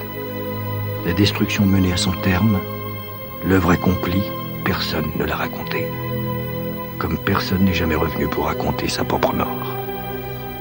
Nous, nous parlons à leur place, par délégation. Je crois que aucun livre, en tout cas au moment où le livre de Primo Levi est sorti, n'avait exprimé comme il l'a fait euh, la déportation. Euh, moi, je le relis de temps en temps. Si c'est un homme. Et lui, euh, en définitive, il s'est suicidé. C'est très rare. C'est très très rare. Je pense qu'il a dû se trouver euh, très isolé à un moment. Peut-être aussi euh, le fait qu'il soit retourné euh, en Italie, où il y a eu beaucoup moins de, déportations, et qu'il s'est trouvé seul, je ne sais pas. Euh, mais quand je pense justement à lui, je trouve que c'est toujours très, très douloureux et ne correspond pas d'ailleurs à, ce que je connais de, mes camarades qui sont rentrés. Moi, je connais pas, je crois que je ne connais pas un seul suicide. Enfin, c'est très, euh, je crois que c'était trop, trop lourd pour lui et probablement il n'a pas été soutenu. Il a été isolé, il a été, je ne sais pas ce qu'était sa famille. euh. Personne n'a compris effectivement quand il est revenu et quand il dit que euh, lui, il est l'exception, en tout cas il se considère comme une exception et que la règle ce sont ceux qui sont restés. Oui, c'est vrai. Vous le ressentez de la même manière, vous? Oui, nous savons très bien, nous sommes, nous avons été très très peu à rentrer. Il y a eu 75 000 euh, juifs français et il y en a euh, un peu plus de 2000 qui sont rentrés. Alors ça donne une idée de, la situation. Mais je donne ces chiffres. Mais si on prend d'autres pays, les Pays-Bas par exemple, euh, c'est épouvantable. Presque tous les juifs ont été arrêtés, il y en avait pas mal, et très peu sont rentrés parce que c'était souvent... Euh, en France, il y avait un certain nombre, il y avait une partie de la communauté juive qui était venue de Pologne, parce que ils n'étaient pas tellement bien traités en Pologne déjà. Ils étaient venus en Pologne, donc euh, ils avaient une, une, vie, ils avaient dû refaire leur vie en France, et donc ils étaient mieux, euh, je dirais, mieux protégés que les Hollandais, qui étaient où il y avait une grande communauté juive, mais une communauté juive euh, qui était très gâtée, on dirait, par rapport à, à d'autres. Quand vous êtes rentré, Simone Veil, que vous êtes arrivé dans cet hôtel Lutetia, ce que vous racontez dans votre livre, avez-vous eu la sensation que vous étiez attendu ben, Nous ne savions pas, nous ne savions pas grand-chose à ce moment-là. D'abord, euh, en ce qui concerne ma sœur qui était dans la résistance, je ne savais pas du tout qu'elle avait été arrêtée. Et donc, on s'était toujours dit, ben, elle est là, elle reste, au moins il y aura une personne de la famille. Et euh, quand euh, je suis, c'est juste au moment où je, on, prenait un dernier train, on avait été, on avait fait quatre ou cinq trajets en, camion. Euh, ce qui donne à penser aussi de la façon dont on était traité, parce que euh, là c'était l'armée française qui aurait pu le faire, et on peut dire qu'on était vraiment sauf ma sœur aînée qui était malade, qui était devant, mais sans ça, on n'a vraiment pas été très, très bien traité. On a mis très longtemps à nous rapatrier. Je pense que si on a mis longtemps à nous rapatrier, c'est qu'on avait peur qu'on apporte le typhus ou, autre chose, et donc, euh, enfin, c'était assez désespérant. Et c'est en, en, rentrant et en, j'étais avec donc, ma sœur qui était malade et euh, dans, j'ai rencontré quelqu'un qui était euh, à Ravensbrück avant parce que les, trains se croisaient à ce moment-là, on regroupait et euh, quelqu'un m'a dit oh ben j'ai vu ta, j'étais avec ta sœur à Ravensbrück. Et moi, comme j'avais nous, nous avions toujours espéré qu'au moins il y aurait quelqu'un de la famille qui resterait. Ça a été un choc, euh, un choc terrible. Après, elle me dit non, non, je me suis trompée. Mais enfin, je me suis rendu compte qu'elle s'était pas trompée et elle était en fait rentrée euh, trois jours avant nous. Ça, ça a été un choc. Euh, en disant même, même si elle, elle a été déportée. Robert Antelme, dans son livre, explique à quel point, non seulement quand il essayait de dire ce qui lui était arrivé personne ne voulait l'écouter, mais quand son livre a été publié la première fois, personne n'a voulu le lire. Est-ce que vous avez eu cette impression aussi de ne pas pouvoir en parler que cette parole-là était difficilement audible? oui, je vais vous dire, il faut faire euh, justement, il faut faire la part des choses, ou plutôt voir que c'est différent. Pour euh, de la, nos familles, quand on a retrouvé, moi j'ai retrouvé un oncle euh, et une tante qui, qui étaient très, enfin, euh, c'était la sœur de ma mère, elles étaient très très liées, et donc ils nous ont pris chez eux pendant pendant quelques temps, mais il y a eu un drame. Ils avaient un fils qui était à l'école polytechnique et qui n'avait pas pu suivre l'école. Il était rentré simplement au moment où la France avait été libérée. Donc il était élève à l'école polytechnique. Et euh, pendant la semaine de Pâques, je crois, enfin, ou avant, on dit, ben, vous avez des vacances, la guerre n'est pas finie, ceux qui veulent s'engager euh, seront les bienvenus. Et le dernier jour de la semaine, qui était une semaine de vacances pour l'école polytechnique, il a été tué. Alors je vais vous dire, quand on accumule comme ça, c'est difficile. C'est-à-dire qu'il n'y avait plus rien. Ma sœur était très, très liée, il avait le même âge qu'elle, ils étaient très... Bon, alors qu'est-ce qu'on fait? Alors, mes oncles et tantes, moi, je, c'était tellement... D'abord, ils ont hébergés chez eux.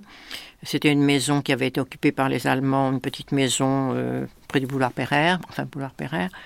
Et il y avait tout cassé dans cette petite maison c'était très, très difficile. Alors, ce qu'on a, au fond, euh, c'est entre nous qu'on a essayé de se retrouver. Ceux qui, ceux, qui étaient rentrés, puis quelques très bons amis. Mais moi, comme j'avais habité Nice et que là, on habitait Paris, puisqu'on n'avait plus rien à, Nice, c'était difficile.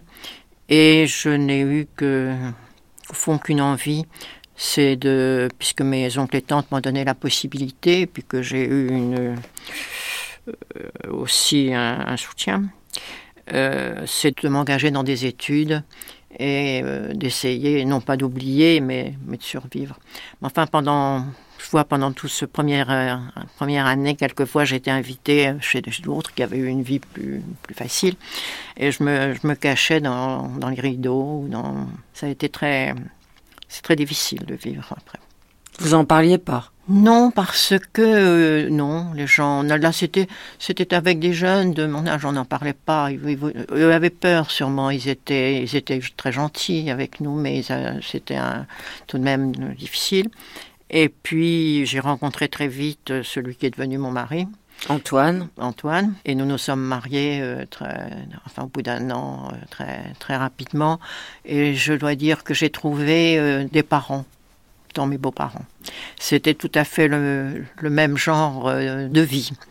Euh, et ils ont toujours été pour moi euh, de, vrais, de vrais parents. On s'est mariés donc quelques, un an après, et puis on a eu trois enfants successivement. Mais par exemple, je me souviens euh, avoir été, ça c'est l'été, euh, juste après leur retour, comme euh, on nous a proposé, qui dit oh, mais en Suisse, il y a des maisons qui sont entretenues par les conférences qu'avaient faites françaises, qui avaient justement voulu qu'il puisse y avoir pour les déportés françaises, qu'elles soient juives ou pas juives, mais il y avait surtout des non-juives, pour, euh, pour les aider à se remettre euh, en place. Et une fois, alors on était dans cette maison où euh, je dois dire que j'ai été absolument effondrée de voir ça. dans cette maison qui était au bord du lac de Genève, une, très jolie maison, et où il y avait les autres étaient des femmes qui avaient été déportées comme résistantes, qui avaient vraiment une certaine stature, une certaine bon. Mais pas du tout. On n'a pas du tout considéré les choses comme ça. On a considéré que on devait. Ça n'a pas été comme ça dans toutes les autres maisons, mais dans celle-là, on considérait qu'on avait de la chance d'être rentré, euh, que si on était rentré, il fallait se préparer euh, à une profession qui nous permette de gagner, ce qui consistait à apprendre à taper à la machine ou des choses de ce genre, alors que c'était des femmes qui avaient été vraiment euh, d'un tout autre... Enfin, c'était absurde, absolu, tout à fait. Et moi, je dois dire que je n'y suis pas restée très longtemps.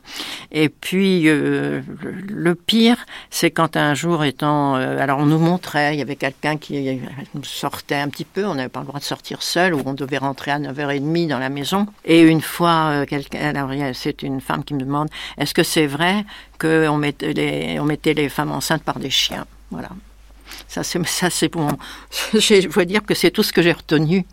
Voilà, donc, euh, je ne crois pas tout de même qu'en France j'aurais entendu quoi que ce soit de ce genre. Et puis, bon, on regardait simplement. Moi, je, mon, numéro se voyait beaucoup. J'étais arrivée avant l'été, donc euh, je, euh, j'évitais euh, qu'on voit mon numéro. Mais enfin, quelques temps après, je, on le voyait moins, alors je disais rien. Euh, nous avons habité en Allemagne pendant deux ans, quand c'était encore sous traitement des... C'était encore occupé par les Américains, et là, nous étions en zone américaine, mais je sais plus, on avait été invité à Mayence, enfin, et le... Il y avait un, diplomate qui était là et qui m'a demandé si c'était mon numéro de vestiaire. Vous voyez, toutes les, choses agréables que l'on peut entendre. Alors elle dit mais non, mais non, pas du tout. Enfin voilà. Alors c'était difficile. Le mieux était à ce moment-là de ne pas en parler. Et c'est vraiment entre nous que qu'on vivait bien, parce qu'on avait même si on n'avait pas vécu exactement la même chose les uns et les autres, euh, on, pouvait parler des choses et, on pouvait en parler en riant, enfin en, en le prenant euh, un peu de façon en disant on a de la chance d'être là maintenant. Vous avez évoqué il y a quelques minutes le moment où vous êtes parti en Allemagne. Mm. Et c'est vrai que c'était pas très longtemps après votre retour de déportation. Et vos amis se sont interrogés mm. et vous ont dit mais comment tu pars en Allemagne? Tu as donc tout pardonné Mais ça vous posait pas de problème apparemment Non, parce qu'en fait nous n'avons pas du tout vécu avec les Allemands. Pas du tout. Euh, on était en zone américaine parce que mon, mari avait travaillé pour euh, Alain Boer qui, euh, et, Alain Boer qui trouvait que nous étions un jeune couple qu'il fallait aider, etc. a, dit à mon mari, écoute, on avait déjà deux enfants, a dit c'est bien, mais il faut pas vivre comme ça. Il faut avoir, il faut préparer les NA, il faut travailler. Et donc c'est pour ça qu'on est parti que grâce à lui, on a pu, enfin, qu'il a nommé mon mari et qu'il a pu donc continuer en même temps à faire ses études. alors, euh, on, travaillait tous les deux beaucoup, c'est-à-dire je lui faisais des fiches, je lui faisais à ce moment-là, je ne savais pas encore euh, ce que je ferais. J'avais très envie d'être avocate. Quand j'ai commencé à parler d'être avocate, mon mari m'a dit, il n'en est pas question. Quel, quel métier C'est pas possible. Alors c'est après que j'ai bifurqué vers la magistrature et que j'en ai été très très satisfaite d'ailleurs. Et mais là, on était encore dans une, je dirais, une phase où euh, on essayait de, enfin en tout cas moi j'essayais de survivre. Et euh, en Allemagne, euh, quand nous étions en Allemagne, il y avait le PX, vous savez, les magasins américains. En réalité, nous ne fréquentions pas du tout d'allemand, sauf un, médecin qui était assez gentil. On a eu besoin d'un médecin pour les enfants, et voilà. Mais sans ça, on était très retirés par rapport, par rapport à la vie, à la vie allemande. Alors, vous êtes une passionnariat, une intransigeante, une inclassable. Et finalement, on apprend euh, en lisant votre livre que vous étiez plutôt à gauche. Moi, non, c'est plus compliqué que ça. Euh, d'abord, euh, d'abord, maman était effectivement, ma mère était effectivement à, gauche, et avec une une sœur qui était médecin, qui était très à gauche, et son mari avait d'ailleurs euh, hésité, enfin il avait toujours parlé d'aller en Espagne pour soutenir les Espagnols euh, républicains ce qu'il n'a pas fait. Mais enfin, en tout cas, c'est vrai que maman était à gauche et qu'au contraire, euh, mon père était plutôt tout de même euh, à droite. Alors, de toute façon, il trouvait qu'on ne devait pas parler politique devant les enfants. Alors, comme ça, ça simplifiait, ça simplifiait les choses. Mais mon père était tout de même assez étonnant parce que, en même temps, pour un certain nombre de il était très classique sur la façon dont on se tenait. Dont on se tenait. Moi, par exemple, je me tenais souvent comme ça. Alors, il me disait. Comme ça, ça veut dire les épaules un peu relâchées. Voilà, c'est ça, comme ça. Alors, euh, quand, euh, ce qui fait que d'ailleurs qu'il exigeait que je sois à côté de lui pour qu'il puisse euh, me corriger. Et non, vous mettez pas une règle dans le dos quand même. Non, non, non. Pour tenir les omoplates. Non, pas du tout. Mais je devais pas. Je devais me tenir comme ça et pas comme ça. Voilà. Alors ça, c'était une chose. Et puis nos lectures. Alors nos lectures, c'est la chose qui m'a toujours le plus étonnée. Il ne supportait pas que je lise des petits romans comme euh, lisaient les filles à 15, 16 ans, 17 ans, euh, enfin 15 ans. Et euh, alors, euh, mais, mais, en revanche, il me donnait des, des, livres qui étaient absolument pas de mon âge. Et moi, un jour, j'avais été même choquée par certains livres qui me donnaient, mais, c'était de la bonne littérature. Et d'ailleurs, le soir, quand nous étions, enfin, les enfants à la maison, enfin, tous, tous les quatre enfants à la maison, euh, il nous faisait des lectures et c'était toujours des lectures très euh, très choisi. C'était un personnage assez curieux. Alors quand euh, il allait souvent à la Ciotat parce qu'il était architecte, et alors c'était un défoulement. Et alors à ce moment-là, j'avais le droit d'être à côté de maman et j'en profitais. Je, et alors, un certain nombre de, des amis de maman, d'ailleurs, lui disaient Mais tu la gâtes beaucoup trop, elle fait ce qu'elle veut. Mais vous, à la fin des années 50, à l'aube des années 60, vous étiez une citoyenne qui vouliez vous engager. D'ailleurs, vous allez vous engager dans des causes qui vous ont passionné pendant longtemps, par exemple la condition pénitentiaire. Ah oui, mais ça, alors là, c'est par, euh, si vous voulez, euh, par mes activités professionnelles. Mon mari n'a pas voulu que je sois avocat. J'ai dit bon, eh ben ça ne fait rien. Euh, en définitive, ben, je vais passer le concours de la magistrature et puis ça, j'ai bouclé comme ça.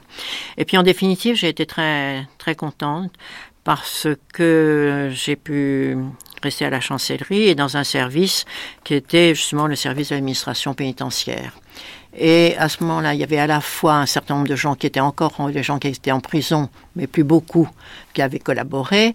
Mais il y avait surtout euh, beaucoup de gens euh, dans les prisons et dans des prisons qui étaient vraiment euh, assez désastreuses. Et le fait qu'il y ait eu pendant, pendant la, la, guerre un certain nombre de gens alors qui, comme moi, soit avaient été déportés, soit avaient été prisonniers, ça donné une impulsion pour qu'on se rende compte de ce que c'était que la prison. Et ça, ça a été quelque chose qui a été très, très intéressant. On n'avait pas beaucoup d'argent, on n'avait pas beaucoup, mais on a vraiment essayé que les prisons soient euh, moins mal. D'autant que juste après la guerre, il y a eu euh, beaucoup de gens qui ont été emprisonnés, alors là, pour euh, avoir collaboré. Euh, pas très longtemps. en fait, ils ont été assez rapidement libérés, mais les prisons étaient, les prisons étaient vraiment ce qu'on peut imaginer de plus crasseux, de plus etc. Et ça m'a ça m'a passionné, ça m'a ça m'a vraiment beaucoup intéressé à tel point d'ailleurs que quand on allait, comme il n'y avait pas du tout d'argent pour faire des inspections, que c'était nous qui faisions les inspections, les les personnes qui travaillaient à l'administration pénitentiaire, quand on voyageait les enfants étaient petits, quand on voyageait, je me souviens, c'est arrivé plusieurs fois que j'ai demandé, il y avait une prison euh, très très très moche, euh, dans, je sais pas dans quelle ville. Et euh, on, allait en Espagne à ce moment-là avec les enfants qui étaient petits. Et je, les ai fait attendre toute une matinée parce que comme il n'y avait pas d'argent pour payer euh, le, fait d'y aller, j'y allais quand j'étais partais en vacances. Alors ça, ça la maison était absolument... Les enfants qui étaient pressés d'arriver étaient évidemment furieux. Mon mari encore plus. Alors nous n'avons pas du tout abordé euh, votre vie politique, ni même ce qui a précédé, qui a été aussi très important après euh, votre travail sur la condition pénitentiaire, c'est-à-dire tout ce que vous avez fait euh, pour les malades mentaux et pour les handicapés. Mais par contre, on va peut-être se quitter avec un bonheur, le bonheur que vous éprouvez quand vous parlez avec votre petit-fils d'un auteur que vous adorez et que vous lisez chacun à votre manière. Nous allons écouter sa voix. Son prénom, c'est Albert. Si j'ai écrit Belle du Seigneur, qui est le livre de l'amour, c'est au fond à cette triste aventure de mes dix ans. Alors que vraiment je me sentais tout d'un coup un affreux, un, pestiféré. Je me revois dans ce qu'on appelle les cabinets d'aisance de la gare. Je disais me réfugier là. C'était un endroit où il n'y avait pas mort aux juifs. Parce qu'il faut que je vous dise, c'était l'époque de Dreyfus, c'était en 1905. 5. C'était tout à, à Marseille. À Marseille. À Marseille. Hein. Et chose curieuse, je n'avais pas remarqué les morts aux juifs qu'il y avait. C'est ce jour-là que je les ai vus pour la première fois, et c'est ce jour-là que m'arrêtant devant une sorte d'épicerie, je vois un apéritif. Savez-vous comment il était intitulé cet apéritif? L'anti-juif. Ça existait comme ça? Ça existait. Il y avait donc quelqu'un qui s'était dit je vendrai davantage de mon apéritif si je l'appelle l'anti-juif. C'est insensé. Belle du Seigneur vient de ce jour de mes dix ans. Pourquoi? Pourquoi? Parce que, après cette euh, sorte de passion avec un P majuscule que j'ai connue en me promenant pendant des heures dans Marseille, il faut que je vous dise que si je suis à Genève et pas à Paris, si je suis un solitaire, je le dois à ce jour de mes dix ans. Parce que quand je suis rentré à la maison, que j'ai raconté à mon père à ma mère ce qui m'était arrivé, il y a eu un tableau réjouissant pour un antisémite. Quand le, petit enfant, le petit garçon a raconté ce qui lui était arrivé, mon père s'est mis à pleurer, ma mère s'est mise à pleurer, et je les ai imités. Ça faisait un trio grotesque et réjouissant et amusant pour un antisémite. J'avais décidé de ne plus sortir, de rester dans ma chambre, de fermer les volets pour ne plus voir le dehors, ma mère, la ma pauvre mère. Et j'avais dit, je ne sors plus. Pourquoi? Parce que je m'étais dit, moi j'aime la France. Eh bien, je vais faire de cette chambre ma petite France à moi. J'avais beaucoup de livres, des livres de, des grands écrivains, je me disais, dans ma petite France à moi, je suis bien vu et j'ai des amis. Autre conséquence du jour de mes dix ans, j'ai gardé, malgré, malgré le fait que petit à petit j'ai en partie oublié, je suis retourné au lycée, il y a eu Marcel Pagnol, mais la blessure avait été si forte que lorsque je suis devenu non, un adolescent de 14, 15 et surtout 16 ans, cela m'a fait entrer dans le royaume non antisémite des femmes parce que il y a ce miracle merveilleux que si une femme t'aime, elle a beau aller se confesser tous les jours, mais elle sera philosémite. Vous évoquez euh, dans votre livre Une vie, Simone Veil, vos conversations avec votre petit-fils sur Belle du Seigneur. Vous relisez encore Belle du Seigneur d'Albert Cohen, qu'on vient d'entendre en 78 au micro de Jacques Chancel. Oh, ben oui, mais j'avais, j'ai beaucoup aimé ce livre. Je l'ai relu ensuite, mais il y a, ça, ça, me donne une idée, c'est de, de le relire encore parce que c'est un livre merveilleux. On se, je ne sais pas, il y a, quelque chose de particulier. Je ne peux pas dire euh, quoi, un équilibre, du bonheur, euh, et je dirais une vision, une vision heureuse. Et au fond, je préfère toujours lire des livres. J'ai pas envie de pleurer sur les livres. J'ai assez pleuré dans ma vie. Merci infiniment, Simone Veil.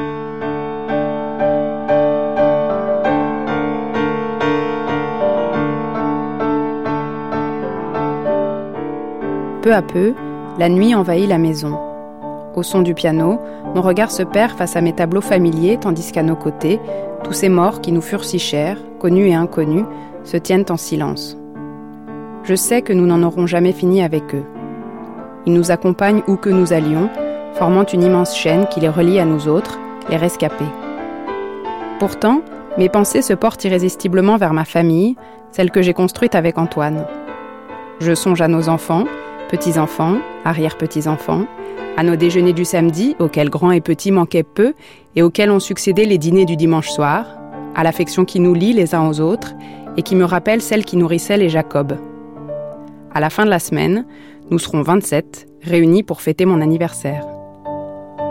C'est par ces mots que Simone Veil concluait, en septembre 2007, son autobiographie. Elle est morte dix ans plus tard, le 30 juin 2017, à Paris. Moins d'une semaine après, était organisée dans la cour des Invalides une cérémonie d'hommage national. Jean Veille, le 5 juillet 2017. Maman, ta beauté se doublait d'une extrême réserve de comportement, particulièrement saisissante dans un environnement où prévalait la décontraction de la jeunesse. Tes yeux pères dans un visage éclairé, reflétait le vécu d'une tragédie indélébile. Il y avait en toi, déjà, cet ineffable miracle de charme qui n'a jamais disparu. Ainsi, papa te décrit-il si justement en deux phrases synthétiques qui soulignent ton caractère et ta beauté, lorsqu'il te croisa à l'automne 45. Tu ne m'en voudras pas de ne pas évoquer ta carrière professionnelle et politique qui appartient aujourd'hui à l'histoire. Pour ma part, je voudrais te remercier de ce qu'ont été nos relations depuis 70 ans. Très tôt, me semble-t-il, j'ai pris conscience du vécu de ce que papa nomme une tragédie indélébile. L'absence remarquable de grands-parents ne pouvait qu'attirer l'attention et susciter mes questions auxquelles tu répondais toujours simplement et de manière de plus en plus détaillée au fil des années. Avant l'âge de dix ans, je connaissais le nom d'Auschwitz et le sort des Juifs que les nazis leur réservaient dans les camps. Il est vrai que quelques années auparavant, j'étais rentré en larmes de l'école maternelle Interrogé par toi, je t'avais fait observer quelle chance nous avions de ne pas être protestants, malheureuses victimes des massacres de la Saint-Barthélemy. À l'époque, rien n'était dit dans les écoles à propos de la Shoah et tu as dû y suppléer. Et puis nous t'avons accompagné à l'occasion de tes réunions avec les anciens de Bobrek, ce commando hors du camp d'Auschwitz où tu as travaillé quelques mois à la fin de l'année 44. Je n'ai pas oublié vos conversations à l'occasion desquelles vous parliez enfin librement de ce que les autres ne voulaient pas entendre, soit pour les uns parce que ça les gênait ou les ennuyait, soit pour vos proches parce que vos épreuves et vos souffrances leur étaient proprement insupportables. C'est ainsi que nous fîmes la connaissance de tes camarades, comme vous dites entre vous. Marceline Loridan, Paul Schaeffer, Ginette Kolinka, qui sont ici, ainsi que Fanny Etola et d'autres miraculés.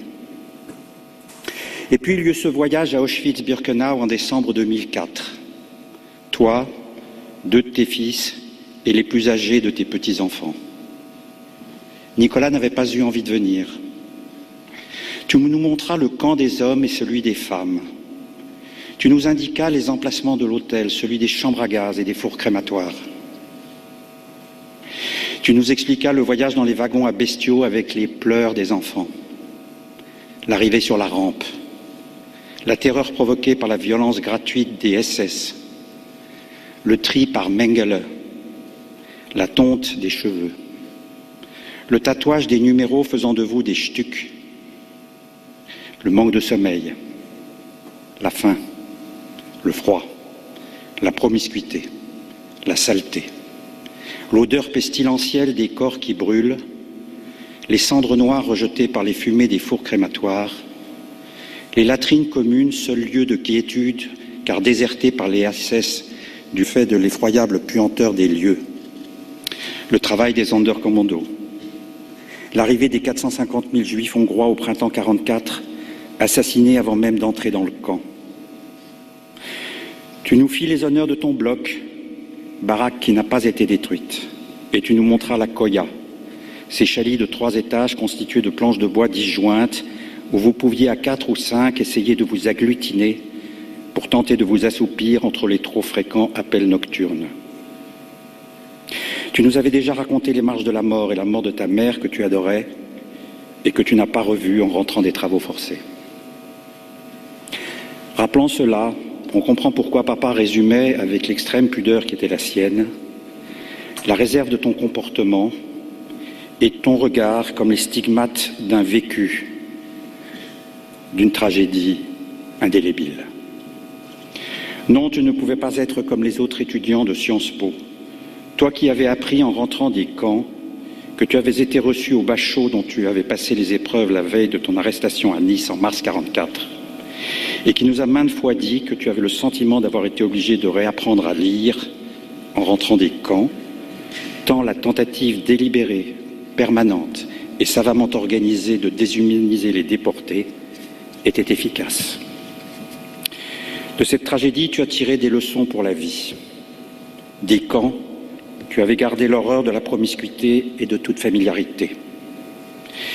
Malgré un scepticisme absolu sur le comportement des humains, tu as gardé une bienveillante énergie pour aider en toutes circonstances celles et ceux qui souffrent, et nous t'avons vu magistrat à la chancellerie, comme ministre, tenter de résoudre, souvent avec succès, nombre de problèmes individuels.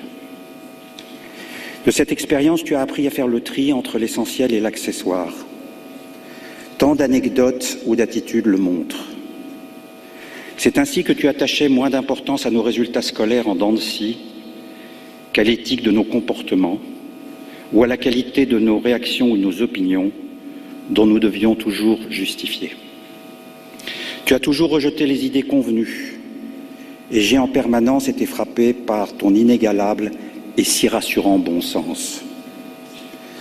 Ton goût pour le débat, dont nous savons qu'il te conduisait à affronter ton père, s'est poursuivi tout au long de ta vie non seulement dans la vie publique, mais aussi dans la sphère privée, y compris de ta famille. Ton caractère, certains diraient inexactement ton mauvais caractère, est célèbre et redouté. Je pense que ce caractère, il paraît que Pierre-François et moi en avons hérité. Je dirais plutôt que cette détermination constitue la trame de l'armure qui t'a permis de survivre à l'enfer. Chacun de nous a pu constater la rapidité avec laquelle l'extraordinaire regard qui était le tien, et que papa aimait tant, pouvait passer de la bienveillance à la fureur, puis de la colère à l'affection la plus douce. Tu admettais parfois que tu étais soupe au. Aujourd'hui, je veux te dire que je te pardonne d'avoir renversé sur ma tête, alors que nous étions à table, l'eau de la carafe, sous prétexte que j'aurais tenu des propos que tu trouvais misogynes. Je t'aime, maman.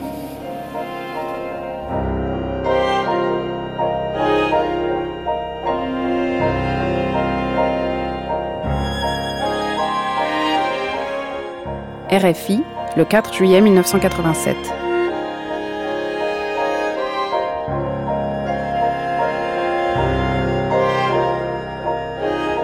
La famille, c'est ce qui vous réconcilie avec tout le reste. Euh, les enfants, mais même la famille euh, plus lointaine, euh, enfin avec laquelle on ne vit pas, une sœur, une tante qui a remplacé, qui a remplacé les parents quand je suis rentrée de déportation. C'est ce qu'on est sûr de retrouver. il peut se passer n'importe quoi. On peut dire n'importe quoi. Il peut y avoir les plus grands drames, les plus grands bonheurs, les ruptures. On est sûr de le retrouver. Et c'est euh, c'est au fond d'avoir une sécurité euh, dans la vie, alors que les amis, il y en a dont on est sûr. Mais la politique, euh, vraiment, ça flanche au premier coup. Enfin, c'est vraiment ce qu'il y a de plus, c'est le plus toc, je dirais. C'est ce qui s'en va tout de suite. Enfin, on se rend compte que tout ça est dérisoire par rapport à ce que représente la famille, la chaleur. Mais je crois que les jeunes le ressentent parfaitement et le savent. Et je me souviens euh, qu'en 1974, après avoir fait euh, qu'il y a eu la loi sur l'interruption volontaire de grossesse, le gouvernement, pour des raisons politiques, disait il faut avoir un pendant famille. Alors j'avais euh, fait une enquête autour de moi et tout le monde a dit c'était l'époque où tout le monde disait la famille ça n'existe plus, c'est pas la peine, elle est morte, euh, c'est pas la peine même d'essayer de faire quelque chose. Et alors c'était le, le 24 décembre après-midi, j'ai fait venir, il y avait l'huissier qui était dans le couloir, les secrétaires dans le bureau à côté, plus un certain nombre de collaborateurs qui étaient en train de me dire, il m'avait fait un document puisque je devais faire une, des propositions au, au Conseil des ministres qui se tenait une semaine après, il me disait ça. J'ai fait venir tous les gens qui étaient là. On était 20, 25 ensuite dans le bureau. Et j'ai demandé à tous, qu'est-ce que vous faites ce soir? Il n'y en avait pas un qui ne dîne en famille. Alors je dis, ne me dites pas que la famille n'existe plus. Et depuis à ce moment-là, ça paraissait tout à fait extraordinaire de dire ça. Quand j'ai dit ça à une conférence de presse, tout le monde a ri, enfin on s'est moqué de moi. On m'a dit que j'étais mon côté optimiste. Et, et puis que j'avais besoin de ça pour avoir l'air comme ça, politiquement, de compenser. Euh, mais depuis, tous les sondages ont montré, redémontré, les gens savent bien. Alors peut-être même si la famille a changé, euh, la famille, c'est la, c'est ce qui compte pour les gens. Et moi, je peux vous dire que par expérience, euh, d'anciens magistrats et même de femmes aujourd'hui. C'est que des gens qui ont des situations très importantes, qui se posent, si vous voulez, dont l'image est uniquement d'être euh, accaparés par les responsabilités qu'ils ont, leurs engagements au plus haut niveau, euh, s'il arrive quelque chose dans la famille, euh, eh bien c'est la seule chose qui compte. Simone Veil, vous avez encore les yeux émus, mais là c'est parce que mm. vous êtes heureuse en pensant à votre famille? Oui, c'est une joie permanente, c'est une joie et on fait tous beaucoup d'efforts pour le, pour le protéger. Je crois que cette joie, euh, les enfants, le mari, tout le monde le ressent, mais mais bon, euh, j'ai aussi, la famille, c'est aussi une tante que je vais aller voir cet après-midi. Je vais voler une petite heure pour aller voir, qui a 91 ans et qui est formidable. Madame le Président, je vais vous donner un certain nombre de mots et je vais vous demander de les définir, mais extrêmement rapidement. Selon vous, votre définition en tout cas de l'honneur. C'est ce qu'il ne faut pas compromettre. La vanité. C'est ce qui est dérisoire. L'éternité. Ça n'existe pas. Le succès c'est provisoire.